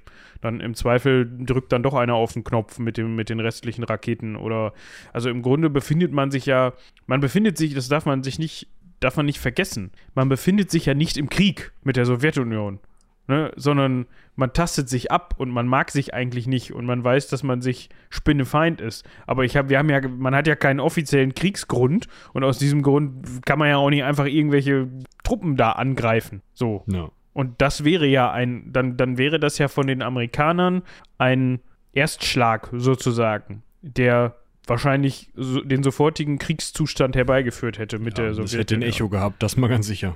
Ja, genau. Das ist dann eben passiert.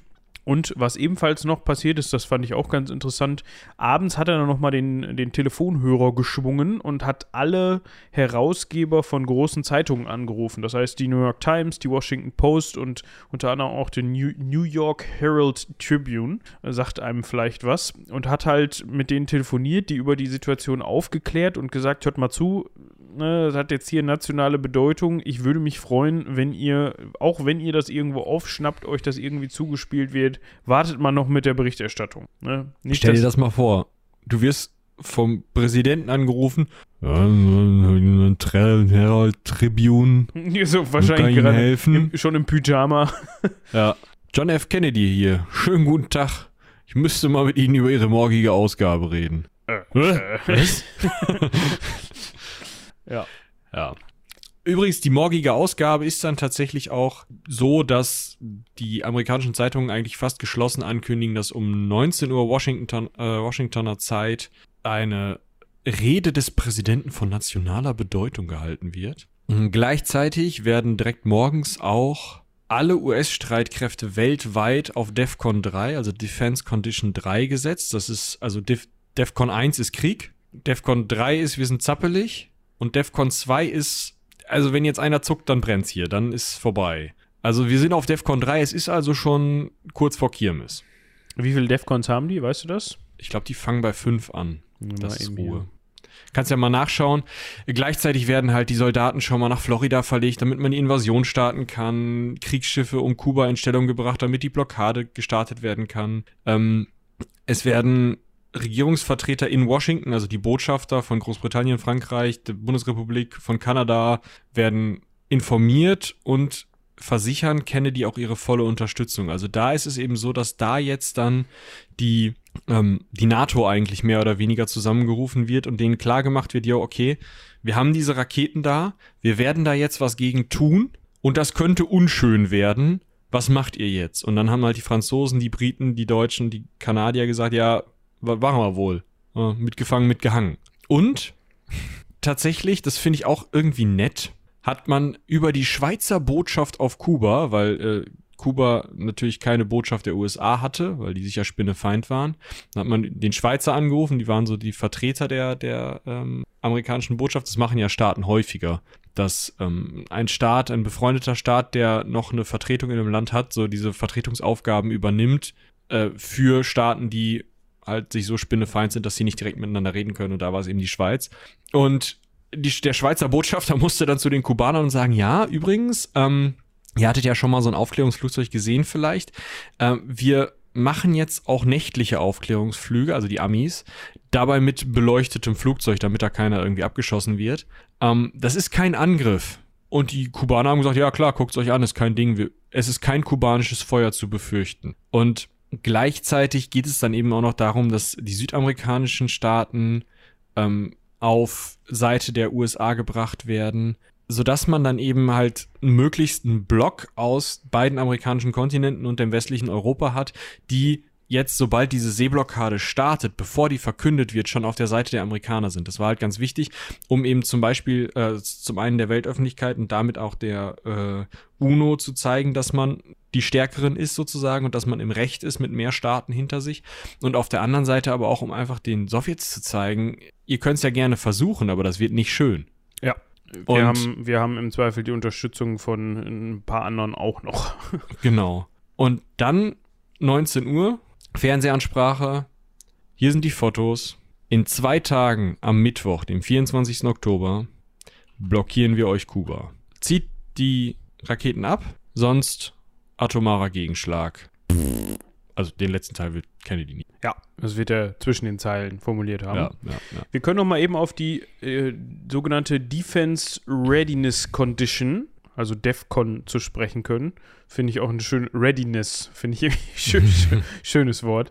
Und zwar gibt es fünf Stufen, hatte der Michi recht. Fünf ist Friedenszeit, vier ist Friedenszeit ähm, mit erhöhter Aufklärung und mit erhöhten Sicherheitsmaßnahmen. DEFCON 3 ist erhöhte Einsatzbereitschaft, Standard-Funkrufzeichen der US-Truppen werden durch geheime Rufzeichen ersetzt. Ja? Das heißt, man achtet schon darauf, dass dann irgendwie der Funk nicht komplett unverschlüsselt ist. DEFCON 2 ist erhöhte Einsatzbereitschaft plus Mobilisierung der Reserve. Also da sind halt nicht nur die, die Truppen, die sowieso immer in Einsatzbereitschaft sind, aktiv, sondern auch die Reserven werden aus der Reserve gerufen. Und äh, DEFCON 1 ist dann die maximale Einsatzbereitschaft. Alle verfügbaren Truppen werden eingesetzt. Ah, das heißt, ähm, dass DEFCON 1 ist Krieg. DEFCON 1 Also. ist Krieg, da ist, äh, äh, entschuldigt die, den Ausdruck, da ist Polen offen. Auch wenn Polen nichts mit der, mit der DEFCON-Stufe zu Ja. tun hat. Ich finde, da ähm, könnt ihr euch mal den Wikipedia-Artikel so angucken. Da gibt es nämlich äh, Popkul äh, Pop populäre kulturelle Rezeptionen. So. Und zwar gibt es da Filme, in denen verschiedene DEFCON-Stufen erreicht worden sind. So ist zum Beispiel im Film äh, James Bond stirbt an einem anderen Tag DEFCON 2 erreicht worden. Es gibt aber natürlich auch schon diverse Filme. White House Down von 2013. Ich glaube, das war dieser mit äh, Gerard Butler. Butler da, diese, dieses Ding, lagert mich aber nicht drauf fest, da wurde unter anderem auch DEFCON 1 erreicht. Ne? Es, Mhm. gibt, es gibt aber auch verschiedene Teile des US-Militärs, ähm, die sogenannte, jetzt muss ich mal gerade gucken. Ach nee, nee, nee, nee, das hatte ich falsch verstanden. Äh, die Alarmstufen, ich dachte, es gäbe noch zusätzlich Alarmstufen zu DEFCON, aber das sind einfach die Alarmstufen, die DEFCONs. Also genau, dann hat man das auch mal gewusst. Also DEFCON 3, die mittlere von fünf Stufen, ist dann schon erhöhte Einsatzbereitschaft und man hat dann auch schon angefangen, äh, geheime Rufzeichen im Funk zu verwenden. Dann am Montag, der am 22. Oktober. Genau. Es geht Ja. weiter mit dem Dienstag, dem 23. Oktober. Da muss der Nikita natürlich jetzt reagieren auf das Ganze und sagt äh, öffentlich, dass er diese Blockade nicht akzeptieren wird. Sagt aber auch gleichzeitig, Leute, entspannt euch mal alle wieder. Das ist Verteidigung, was wir da aufgebaut haben. Ne? Verteidigungsraketen. Wir Wir wollen jetzt uns auch in Ohio verteidigen. Genau, so, ist, so wie die Bundeswehr, die Bundesrepublik ja auch gerne mal in Mali verteidigt oder sowas, ne? Gut, ja, kleiner, kleiner Seitenhieb. Auf jeden Fall, das hat der, hat der Nikita halt von sich gegeben. Der wollte damit halt auch das Ganze ein bisschen runterkochen und sagen, hört mal zu, ähm, also wir haben jetzt eigentlich nicht vor, euch jetzt von Kuba aus anzugreifen. Das ist einfach nur die Lebensversicherung, falls ihr irgendwas macht, damit wir reagieren können in kürzester Zeit. Ich meine, dass er das sagt, ist klar. Das heißt natürlich noch lange nicht, dass er das auch so meint. Ja. Ja. Aber interessant finde ich das, äh, diese, dieser Sprachspitzfindigkeiten. Äh, Du meinst das mit der Quarantäne? Mhm. Äh, Da geht jetzt wahrscheinlich dem einen oder der anderen gerade so eine Gänsehaut über die. Ja, eine Gänsehaut über die Haut. Eine Gänsehaut über. Wie auch immer, über den ganzen Körper. So wird ein Schuh draus. Aus, aus jüngsten Zeiten. Aber damals war das Wort noch nicht ganz so vorbelastet. Und er hat das halt so genannt, weil, wenn ich jetzt von einer Seeblockade spreche, dann kann ich das viel eher mit einem militärischen Vorgehen assoziieren oder das als militärisches Vorgehen bewerten. Und wenn ich sage, das ist eine Quarantäne, dann kann das ja fast schon so humanitär ausgelegt für sein. euch. Es ist so, wir wollen euch schützen, ne? Wir, Vor diesen gefährlichen Raketen. Vor diesem Raketenvirus. schlimm. Ja. Das hat man tatsächlich auch am nächsten Tag, am Mittwoch, wie angekündigt, dem 24. Oktober um 10 Uhr gemacht. Man hat Kuba quarantänisiert. Man hat, ähm, ja, man hat eine Blockade aufgestellt, die in einem 500 Meilen Radius um die Insel aufgestellt war. Und die Schiffe hatten zwar keinen Feuerbefehl, also erst wenn der Präsident sagt, ihr dürft schießen, durften sie schießen, aber sie haben halt mit ihrem Schiffsrumpf sozusagen auch die Blockade durchgeführt. Also wenn dann sowjetische Schiffe darauf zugefahren ist, haben die sich halt einfach in den Weg gestellt. Hätten die Sowjets natürlich nur die Möglichkeit gehabt, die da wegzuballern. Haben sie auch nicht gemacht.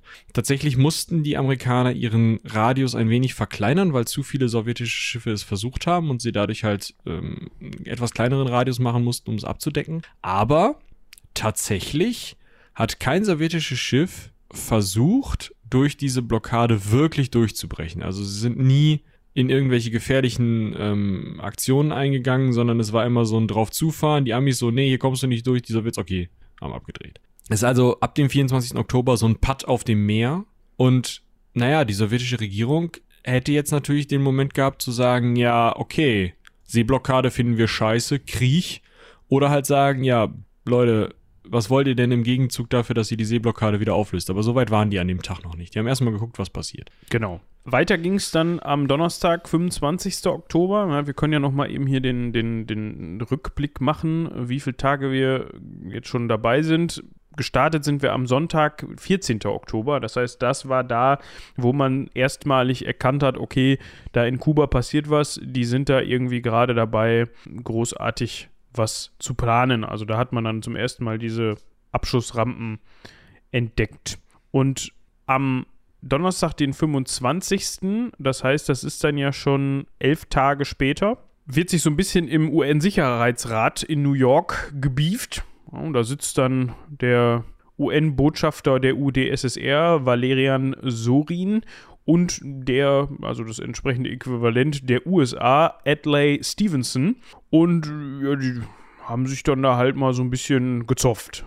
Also man hat dann unter anderem zum ersten Mal der Weltöffentlichkeit offizielles Aufklärungsmaterial gezeigt, also eindeutige Fotos dieser sowjetischen Raketenstellungen. Und witzigerweise gab es im Jahr 2002 eine Historikerkonferenz, auf der der Oberbefehlshaber der sowjetischen Streitkräfte keine Ahnung, wahrscheinlich eine PowerPoint-Präsentation gehalten. Also der Oberbefehlshaber, der zu dem Zeitpunkt als die Kuba-Krise stattgefunden hat, Oberbefehlshaber war. Im Jahr 2002 war er natürlich nicht mehr Oberbefehlshaber der sowjetischen Streitkräfte. Der hat dann da mal drüber aufgeklärt. Liegt auch daran, dass die sowjetischen Streitkräfte nicht mehr. Ne? Das also. hatte ich jetzt impliziert, ja. Also es, der hat dann mal erklärt, ja, wir hatten da 40.000 Soldaten, wir hatten da 42 Raketen, wir hatten ungefähr 80 Atomsprengköpfe. Ja, und das widerspricht so ein bisschen dem, beziehungsweise klärt dann mal Mr. Robert McNamara und Raymond Garthoff, also Verteidigungsminister und Mitarbeiter des US-Außenministeriums, darüber auf, wie viel da wirklich los war, denn die hatten später mal gesagt, ja, erstens, dass man die Anzahl deutlich unterschätzt hatte der Streitkräfte und Atomsprengköpfe und sogar in Frage gestellt hat, ob da überhaupt nuklear bestückte Mittelstreckenraketen waren. Also, dass da Raketen waren, okay, aber du kannst ja nicht reingucken. Du weißt ja von außen nicht, okay, ist die jetzt wirklich mit einem nuklearen Sprengkopf, Sprengkopf bestückt oder nicht?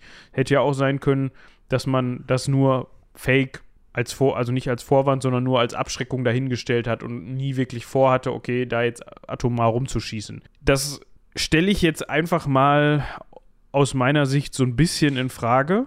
Also diese Aussage, ich, wie gesagt, ich bin kein studierter Experte für, für Amerika oder für den Kalten Krieg und bin da auch nicht genug im Thema, aber das glaube ich denen nicht. Also ich glaube, zu dem Zeitpunkt wus haben die erstens glaube ich denen nicht, dass sie das unterschätzt haben. Kann sein, aber ich aber äh, das, das, passt eigentlich nicht. Und zweitens glaube ich nicht, dass die daran gezweifelt haben, dass da Atomsprengköpfe waren. Hm. Weil dann wären sie nämlich dämlich. Also ja, vielleicht haben die sich selber beruhigt und das dann später erzählt, ne? Weil, ja, ja, also das kann man hinterher immer schön sagen, aber zu diesem Zeitpunkt haben die natürlich in Betracht gezogen, dass die da wirklich atomare Sprengköpfe hatten auf, auf Kuba. Ja, aber stell dir mal vor, du bist einer von den Falken und sagst, nee, wir greifen da an, komm, Mann, richtig, mach die platt. Dann ist es doch viel, viel beruhigender für dich selber, wenn du sagst, ich glaube sowieso nicht, dass die da, da traut sich der Russe gar nicht, weißt du? Als wenn du sagst, ja, da sind Atomsprengköpfe, da müssen wir jetzt mal was tun. Also wenn du dir das selber vorlügst, ich kann mir schon vorstellen, dass die sich das irgendwann, das sind ja jetzt elf Tage, an denen die Zeit hatten, sich das selber vorzulügen, um halt überhaupt sich selber den Mut zu sammeln, sowas zu sagen wie, natürlich greifen wir da jetzt an und riskieren einen Atomkrieg. Ja, gut, aber das geht sowieso nicht in meine Birne rein, ne? Ja. Also auf der einen Seite zu sagen, gut, ich führe jetzt einen Angriff durch, der vielleicht taktisch sinnvoll ist und nehme dafür vielleicht erhöhte Ver Truppenverluste in Kauf, so wie das in anderen Kriegen schon mal hier und da passiert ist oder häufiger passiert, wo man sagt, gut, der Ausgang ist ein bisschen ungewiss, aber wenn wir hier mal mutig sind und ein paar Menschenleben opfern, dann könnten wir hier vielleicht einen Durchbruch erringen oder sowas. Aber das wird ja alles ausgehebelt durch diese atomare Bedrohung. Das ist ja in dem Moment, ja, also es ist ja, ich suche jetzt gerade einen passenden Vergleich. Also das ist ja so wie auf dem Drahtseil, also auf so einem, auf so einem Balancierseil, ja, stehst da mit deinem Kontrahenten drauf und fängst drauf an, da rumzuspringen, damit das anfängt zu wackeln und er runterfällt. Ja. Weil ich, ne? Das funktioniert ja nicht. Weil im Zweifel fällst du mit runter. Und wenn er noch mal eben, während er runterzieht, dran sich dranhängt und noch mitzieht, dass du auch runterfällst. Das ist ja komplett hirnrissig. Und gerade solche Leute, die ja eigentlich die, das Intel haben, also die, die, äh, die Informationen haben, was passieren könnte, da, die haben das ja zigfach durchgeplant. Da gab es ja sicherlich haufenweise Szenarien und Simulationen und auch zu der Zeit schon, also jetzt keine Computersimulation oder so, aber da wird, wird es Leute gegeben haben, sich den ganzen Tag nichts anderes überlegt haben, als was wäre, wenn. Verstehe ich nicht, wie man dann, ja, drauf, drauf hoffen kann, zu sagen, ach ja, wenn wir jetzt als erstes angreifen, dann kriegen wir das hin. Ja, das war halt, also die hatten ja keinerlei, also sie hätten es ja auch nicht nicht machen können. Also sie hätten ja nicht sagen können, ja, nö, wir halten uns zurück und so. Nee, das nee, muss ja immer aber auf Gegenseitigkeit und so. dass man da diese Hardliner-Position vertritt und sagt, yo, wir machen jetzt hier, machen jetzt diese Insel platt.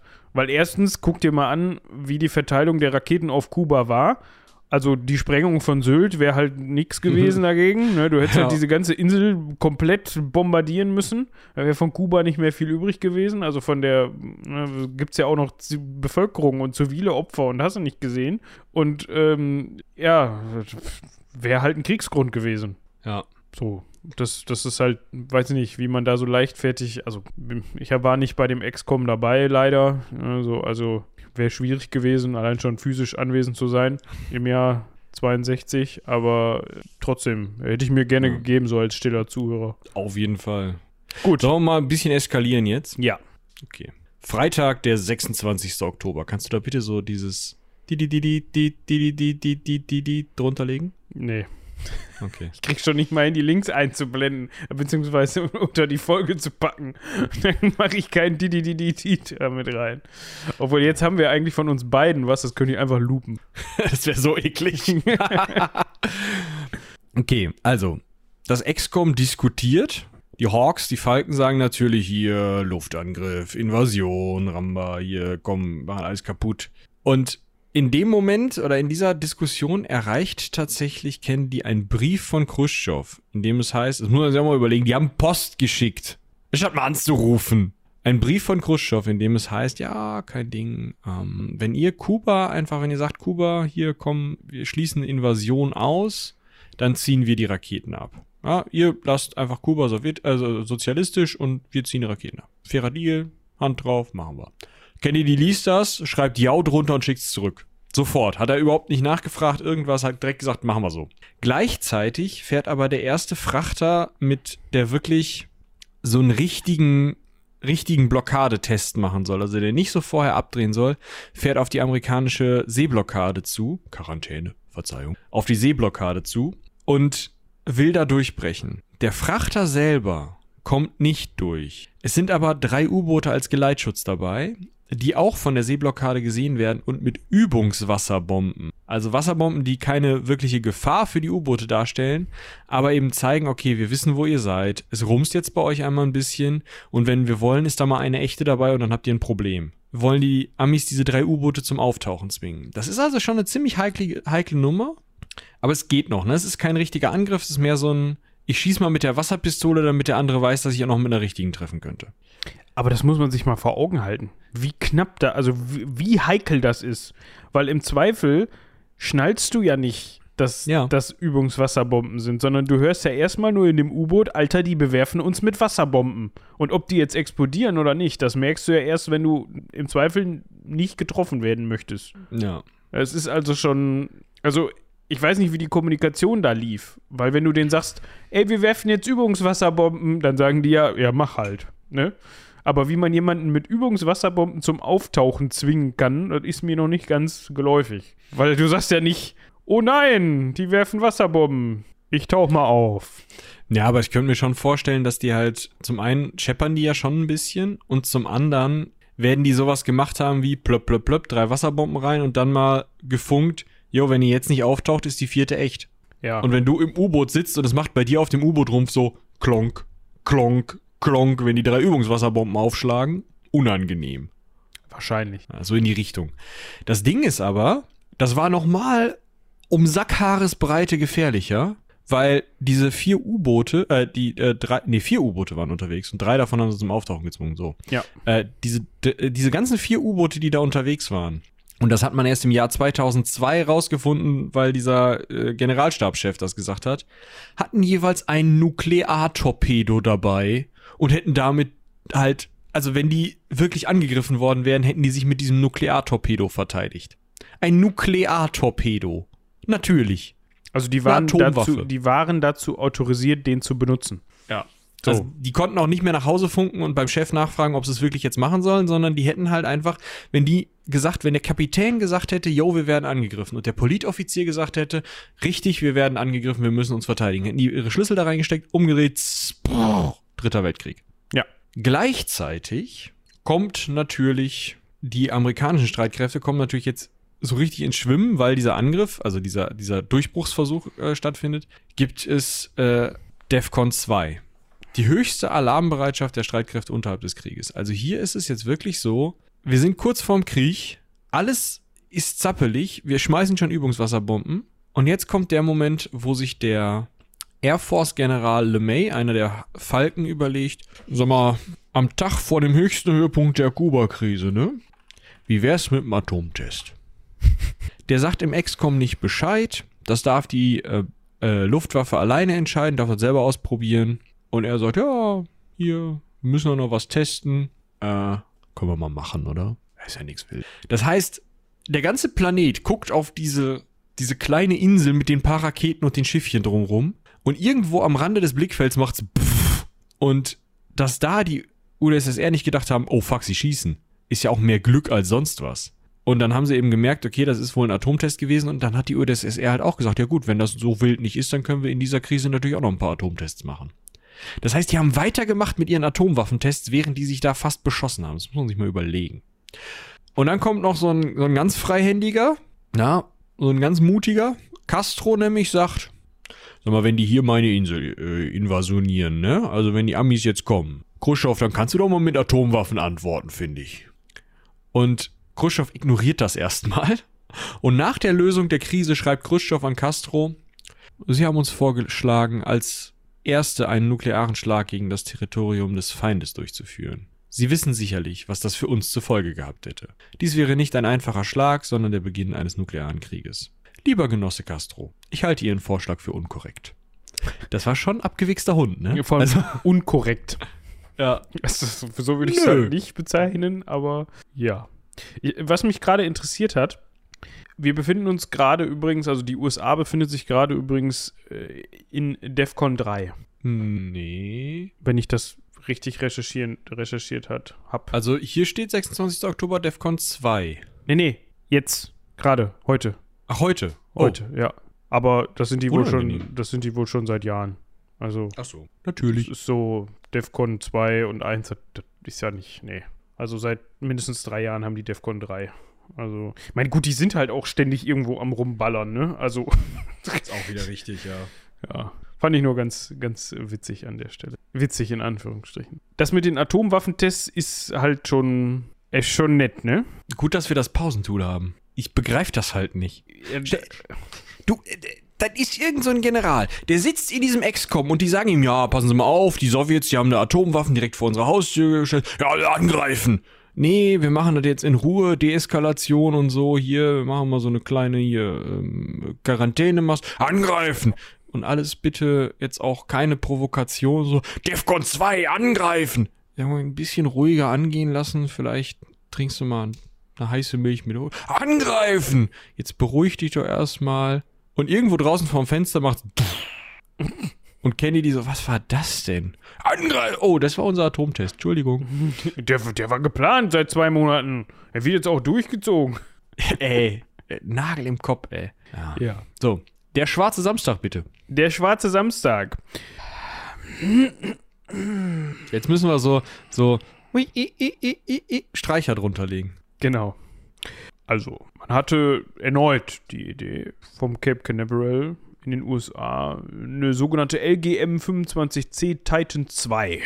Ja, das könnte auch, ähm, was weiß ich, die neueste, neueste Drohne von DJI sein oder sowas. eine Testrakete zu starten, interkontinentale Rakete.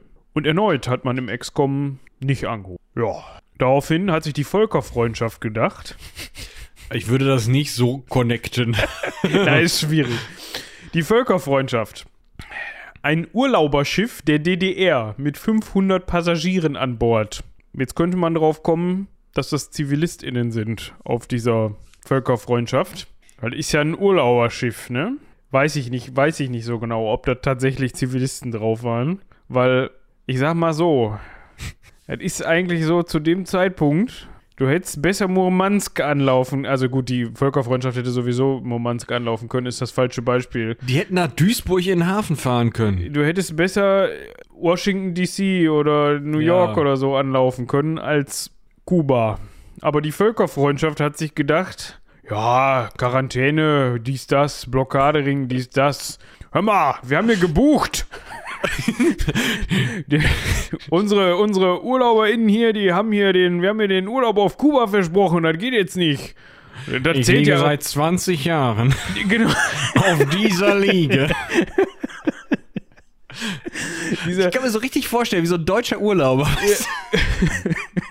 Mit so einem Handtuch. Ey.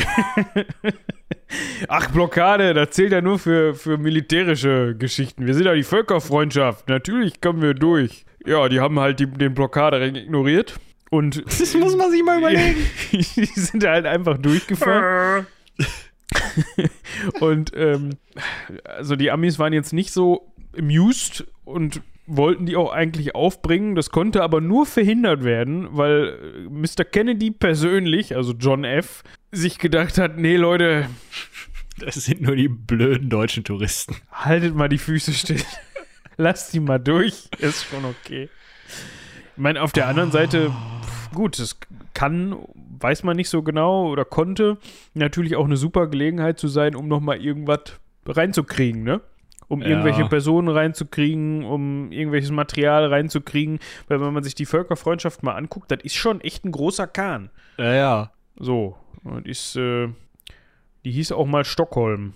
Naja, die hieß. Nee, die gibt's, die, die, gibt, die, die gibt's tatsächlich noch. Ja, die hieß Stockholm. Völkerfreundschaft. Volker. Fritjof Nansen. Suriento. Italia 1. Italia Prima. Valtur Prima. Caribe. Athena. Azores. Und Astoria. Seit 2016 heißt sie Astoria. Ja, wurde, wurde in Göteborg gebaut, war also ursprünglich ein schwedisches, schwedisches Schiff. Stapellauf war 9. September 1946. Ja, ist schon ein großer Kahn. Also der hat schon 160 Meter Länge und so was. 12.000 PS. Da hat mal Germany's Next Topmodel 2016 drauf gedreht. Ernsthaft? Ja. Ich bin mir sicher, die wussten nicht, auf was für einem Schiff sie da gerade drehen. Also was Ich das auch. für eine, was das für eine historische Bedeutung hat. Die, die steht nämlich als Astoria übrigens gerade im Dienst von Portugal und hat Madeira als Heimathafen. Aber ich finde es auch geil. Die Völkerfreundschaft wurde 85 von der DDR verkauft an Neptunus Rex Enterprise, irgendeine Firma halt. Und die hat sich gedacht, Volker. Wir nennen das, das Ding jetzt mal Volker. Ja, ist doch schön. So, also die Völkerfreundschaft baut Scheiße, aber das war noch nicht das Schlimmste an dem Tag. Nee, nicht ganz.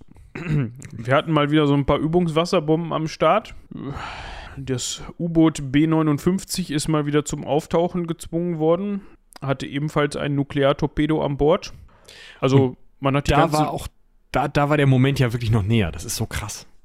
Ja, also, ja, was heißt näher? Also im Endeffekt ist es überliefert, dass, dass halt der, der Kommandant, nee, einer der drei Offiziere namens Wasili Axe- Alexandrowitsch Archipov sich geweigert hat, diesen Nukleartorpedo einzusetzen, weil Also- er eben keinen weiteren Befehl aus Moskau hatte. ne? Also er wollte jetzt nicht eigenverantwortlich derjenige sein, der auf den Knopf drückt. Das Ding ist, alle anderen U-Boote hatten den Kapitän und den Politoffizier an Bord. Zwei Schlüssel, bumm. Und Wassili Alexandrowitsch Archipow war der Kapitän oder ähm, Kommandant dieser kleinen U-Boot-Flotte, die da unterwegs war. Deswegen war der auf diesem Kahn, so, ein- so ein halber Admiral, Kommodore oder sowas. Und wenn der nicht auf dem Kahn gewesen wäre, sondern auf irgendeinem anderen U-Boot, dann wäre niemand da gewesen, der dem dortigen Kapitän und dem dortigen Politoffizier gesagt hätte, hör mal zu, lass das mal bleiben. Das war so ein Zufall.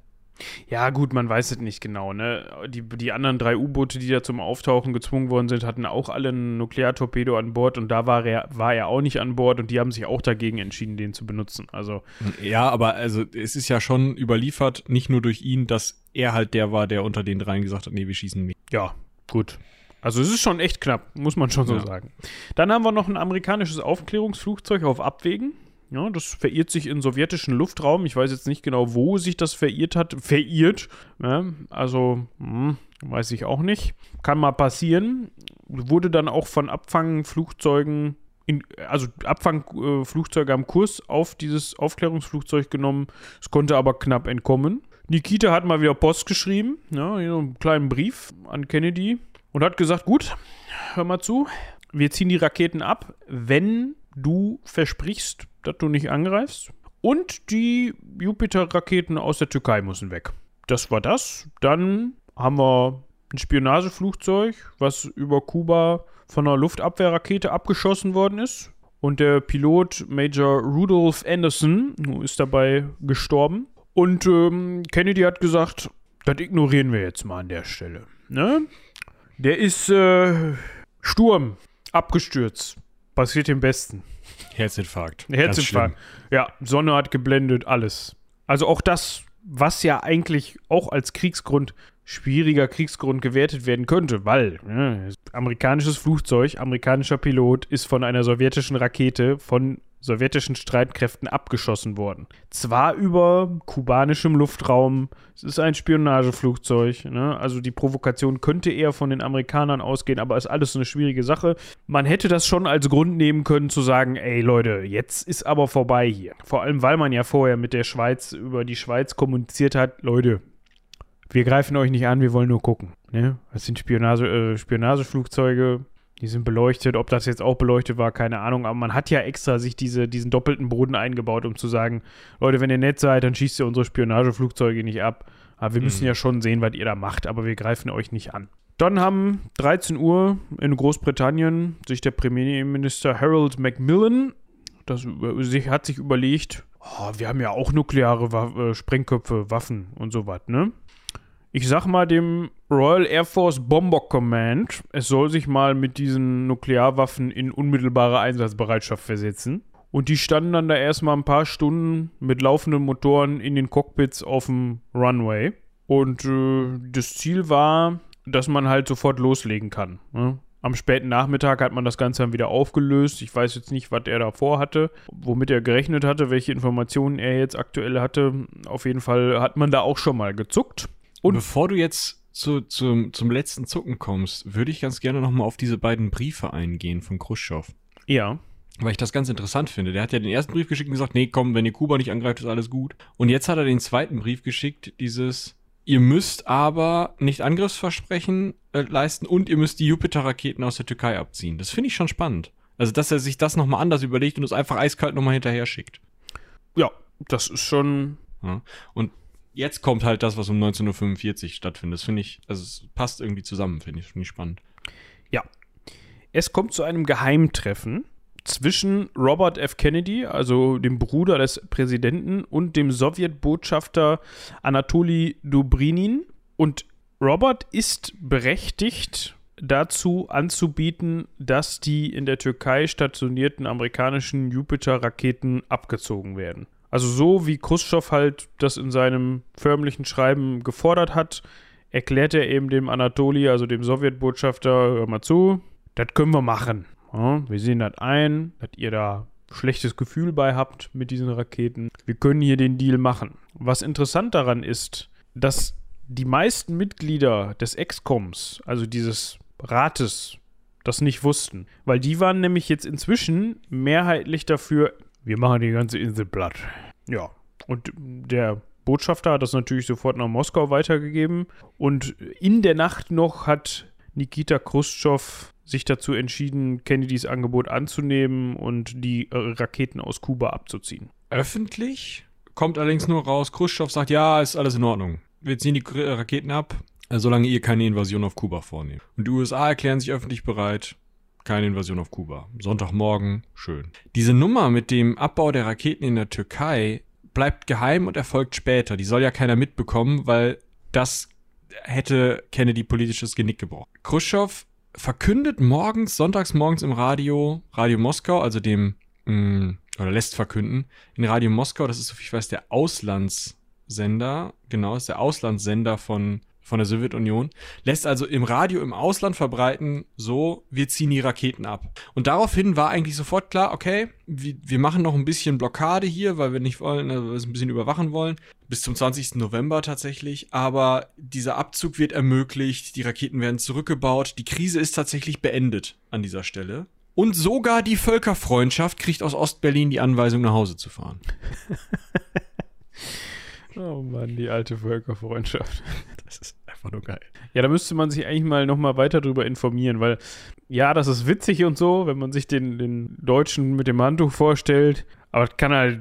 Das, das kann eigentlich nie angehen, ne? Nein, also das war irgendwie eine Geschichte, mit der man noch. Also das, da hat irgendwas hintergesteckt, auf jeden Fall. Würde ich jetzt mal von ja. ausgehen. Oder das, das war so ein, das war so ein Erich Honecker, so ein, so ein richtiger Apparatschik, so einer mit einem Nagel im Kopf, so richtiger ich hab das gebucht, Typ. Weißt du, so ein richtiger deutscher Beamter, der hat gesagt, nee, sehe ich nicht. Wir, fahren da jetzt hin. Ja. Weiß ich nicht. Gut.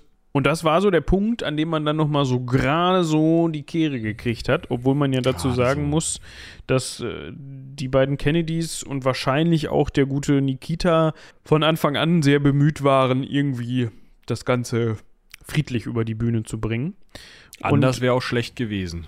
Ja, eben. Also wenn dann da halt irgendwelche Hardliner am Ruder gewesen wären, von denen es ja wohl einige im XCOM gegeben hat und wahrscheinlich auch auf russischer Seite einige gegeben hat, ne, kann man sich ja denken, dann äh, wäre das vielleicht anders verlaufen. Ja.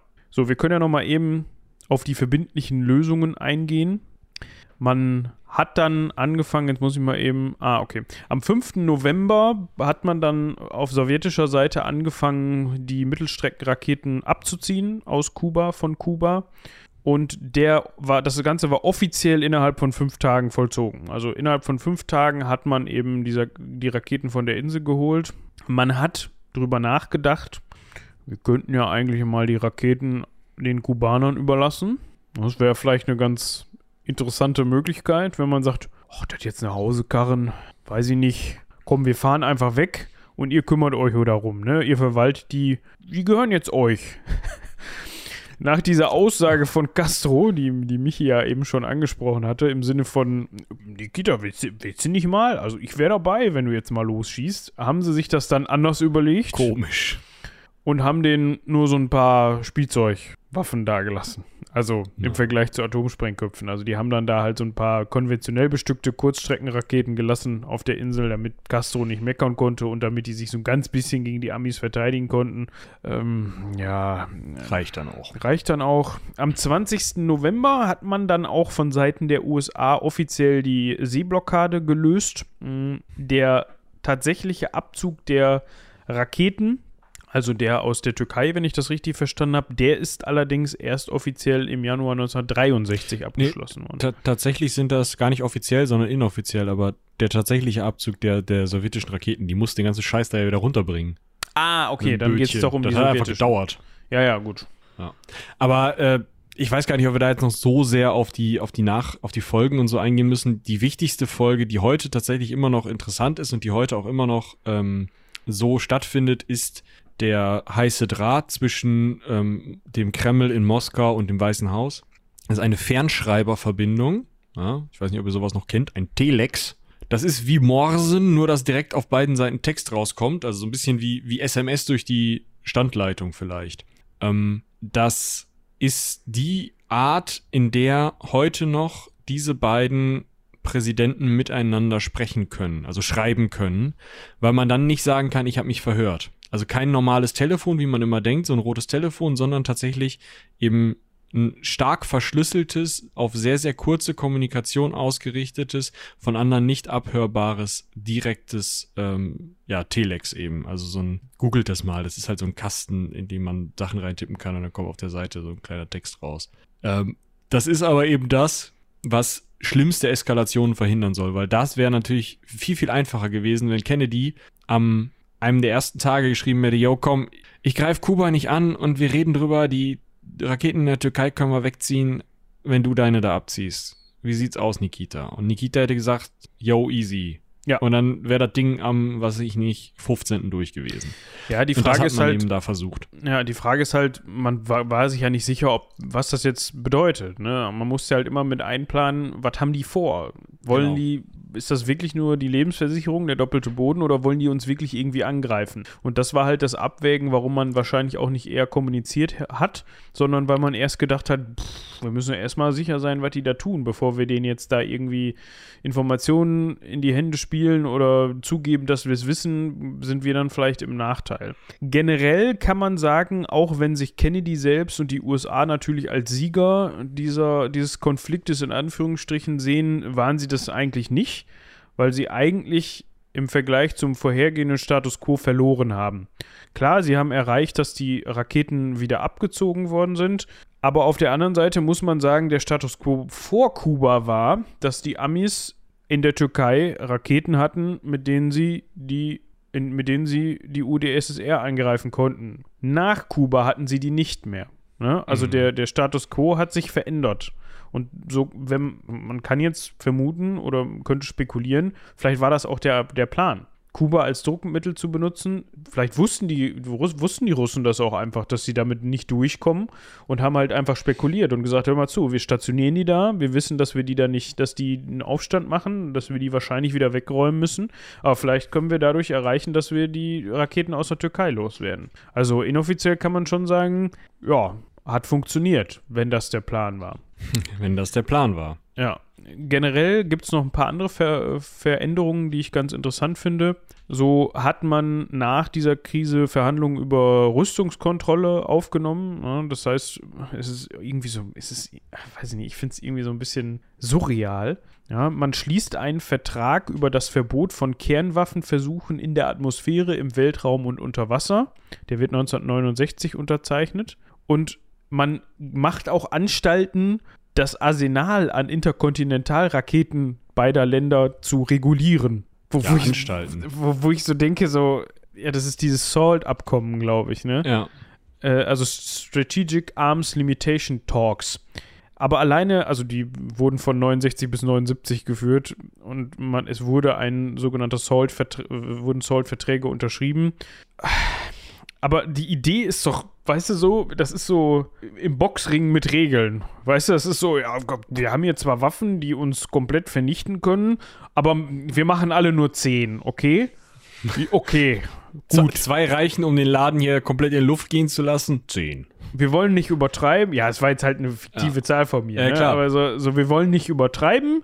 Ja, wir wollen ja auch schön hier, ähm, dass, mit, dass dieselben Spielregeln herrschen. Dementsprechend einigen wir uns offiziell darauf, dass wir, dass wir das limitieren. Wahrscheinlich im Hinterstübchen in irgendeinem Hochsicherheitstrakt äh, hat man dann nochmal den Rest gelagert. so irgendwie. Also das, das ist halt auch wieder so eine Sache. Inwieweit hält man sich daran? Inwieweit bedeutet das nur, okay, offiziell zu diesen Abkommen gehören ja auch so ähm, gegenseitige Besuchsregelungen für ExpertInnen und so. Also da, äh, die haben schon teilweise Hand und Fuß. Teilweise. Teilweise. Und was ich auch noch ganz interessant finde, dass Kennedy anschließend nach der Kuba-Krise den Militärs die eigenständige Verfügung über die Atomwaffen entzogen hat. Das heißt, er hat gesagt, wenn es brumsen soll, wenn Atomwaffen eingesetzt werden sollen, dann muss der Präsident einen Freischaltcode in der Hosentasche haben. Das heißt, ohne den Präsidenten zu konsultieren, können die Militärs nicht eigenständig Atomwaffen zünden. Jetzt sollte man sich denken, ja gut, ist interessant, dass das vorher noch nicht so war. War es wohl auch, aber war es wohl einfach nicht. Ne? Und seitdem haben die, tragen die Präsidenten den Code ständig bei sich. Auch heute noch. Auch der Biden hat irgendwo diesen Code wo ich mich dann frage. Die haben so einen Willi mit so einem Koffer. Ja, gut, aber hier, also, der soll den ja bei sich haben. Das ja, heißt, der, der, der Trump hat den auch mal vergessen und so. Also. oh Gott. Über diesen Atomkoffer könnten wir eigentlich auch noch mal eine, eine äh, Folge machen. Dieser ganze Atomscheiß ist halt einfach so. Du denkst dir halt die ganze Zeit das, was du gerade gesagt hast. oh Gott. Ja, gut.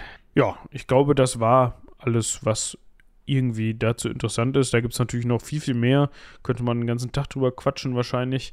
Gibt es ja auch diverse Filme zu. Genau. Falls man da mal irgendwie sich bilden möchte. Guck mal gerade, ob ich da irgendwen kenne. Oh, viele, viele Dokumentationen. Ist auch egal. Ihr seid ja auch in der Lage, Suchmaschinen zu bedienen und im Zweifel euch darüber zu informieren, falls euch das mehr interessiert. Ist echt eine lange Folge geworden, ne? Jetzt über zwei mm. Stunden bei mir auf dem Counter. Die wird dann für euch wahrscheinlich ein bisschen kürzer. Aber das war, glaube ich, ein Thema, was man im Zuge gerade von Nikita Khrushchev mal mit einwerfen konnte. Ja, definitiv, denke ich auch. Also ich glaube, das hat ganz gut funktioniert. Ähm, ich wollte ja noch cross-sellen. Ja, ich bitte darum. Zwei Dinge. Als erstes ist an Pfingsten eine Folge von Ungeheuer Vernünftig rausgekommen, die äh, wir euch unten verlinken werden, falls äh, Moritz sich um die Marker kümmert. Da reden Robin und ich über das Klappkatapult und was wir so alles an Hörspielen machen. Das ist die erste von zwei Folgen, also werde ich euch nochmal damit nerven. Und als zweites kommt am kommenden Mittwoch eine Folge von Steam Tinkerers Klönschnack raus, wo Robin und ich mit Mirko über unser Buch Wenns Schwarzer Sand reden. Ist auch sehr spannend geworden und es ist eine kleine Leseprobe drin. Da könnt ihr euch also drauf freuen.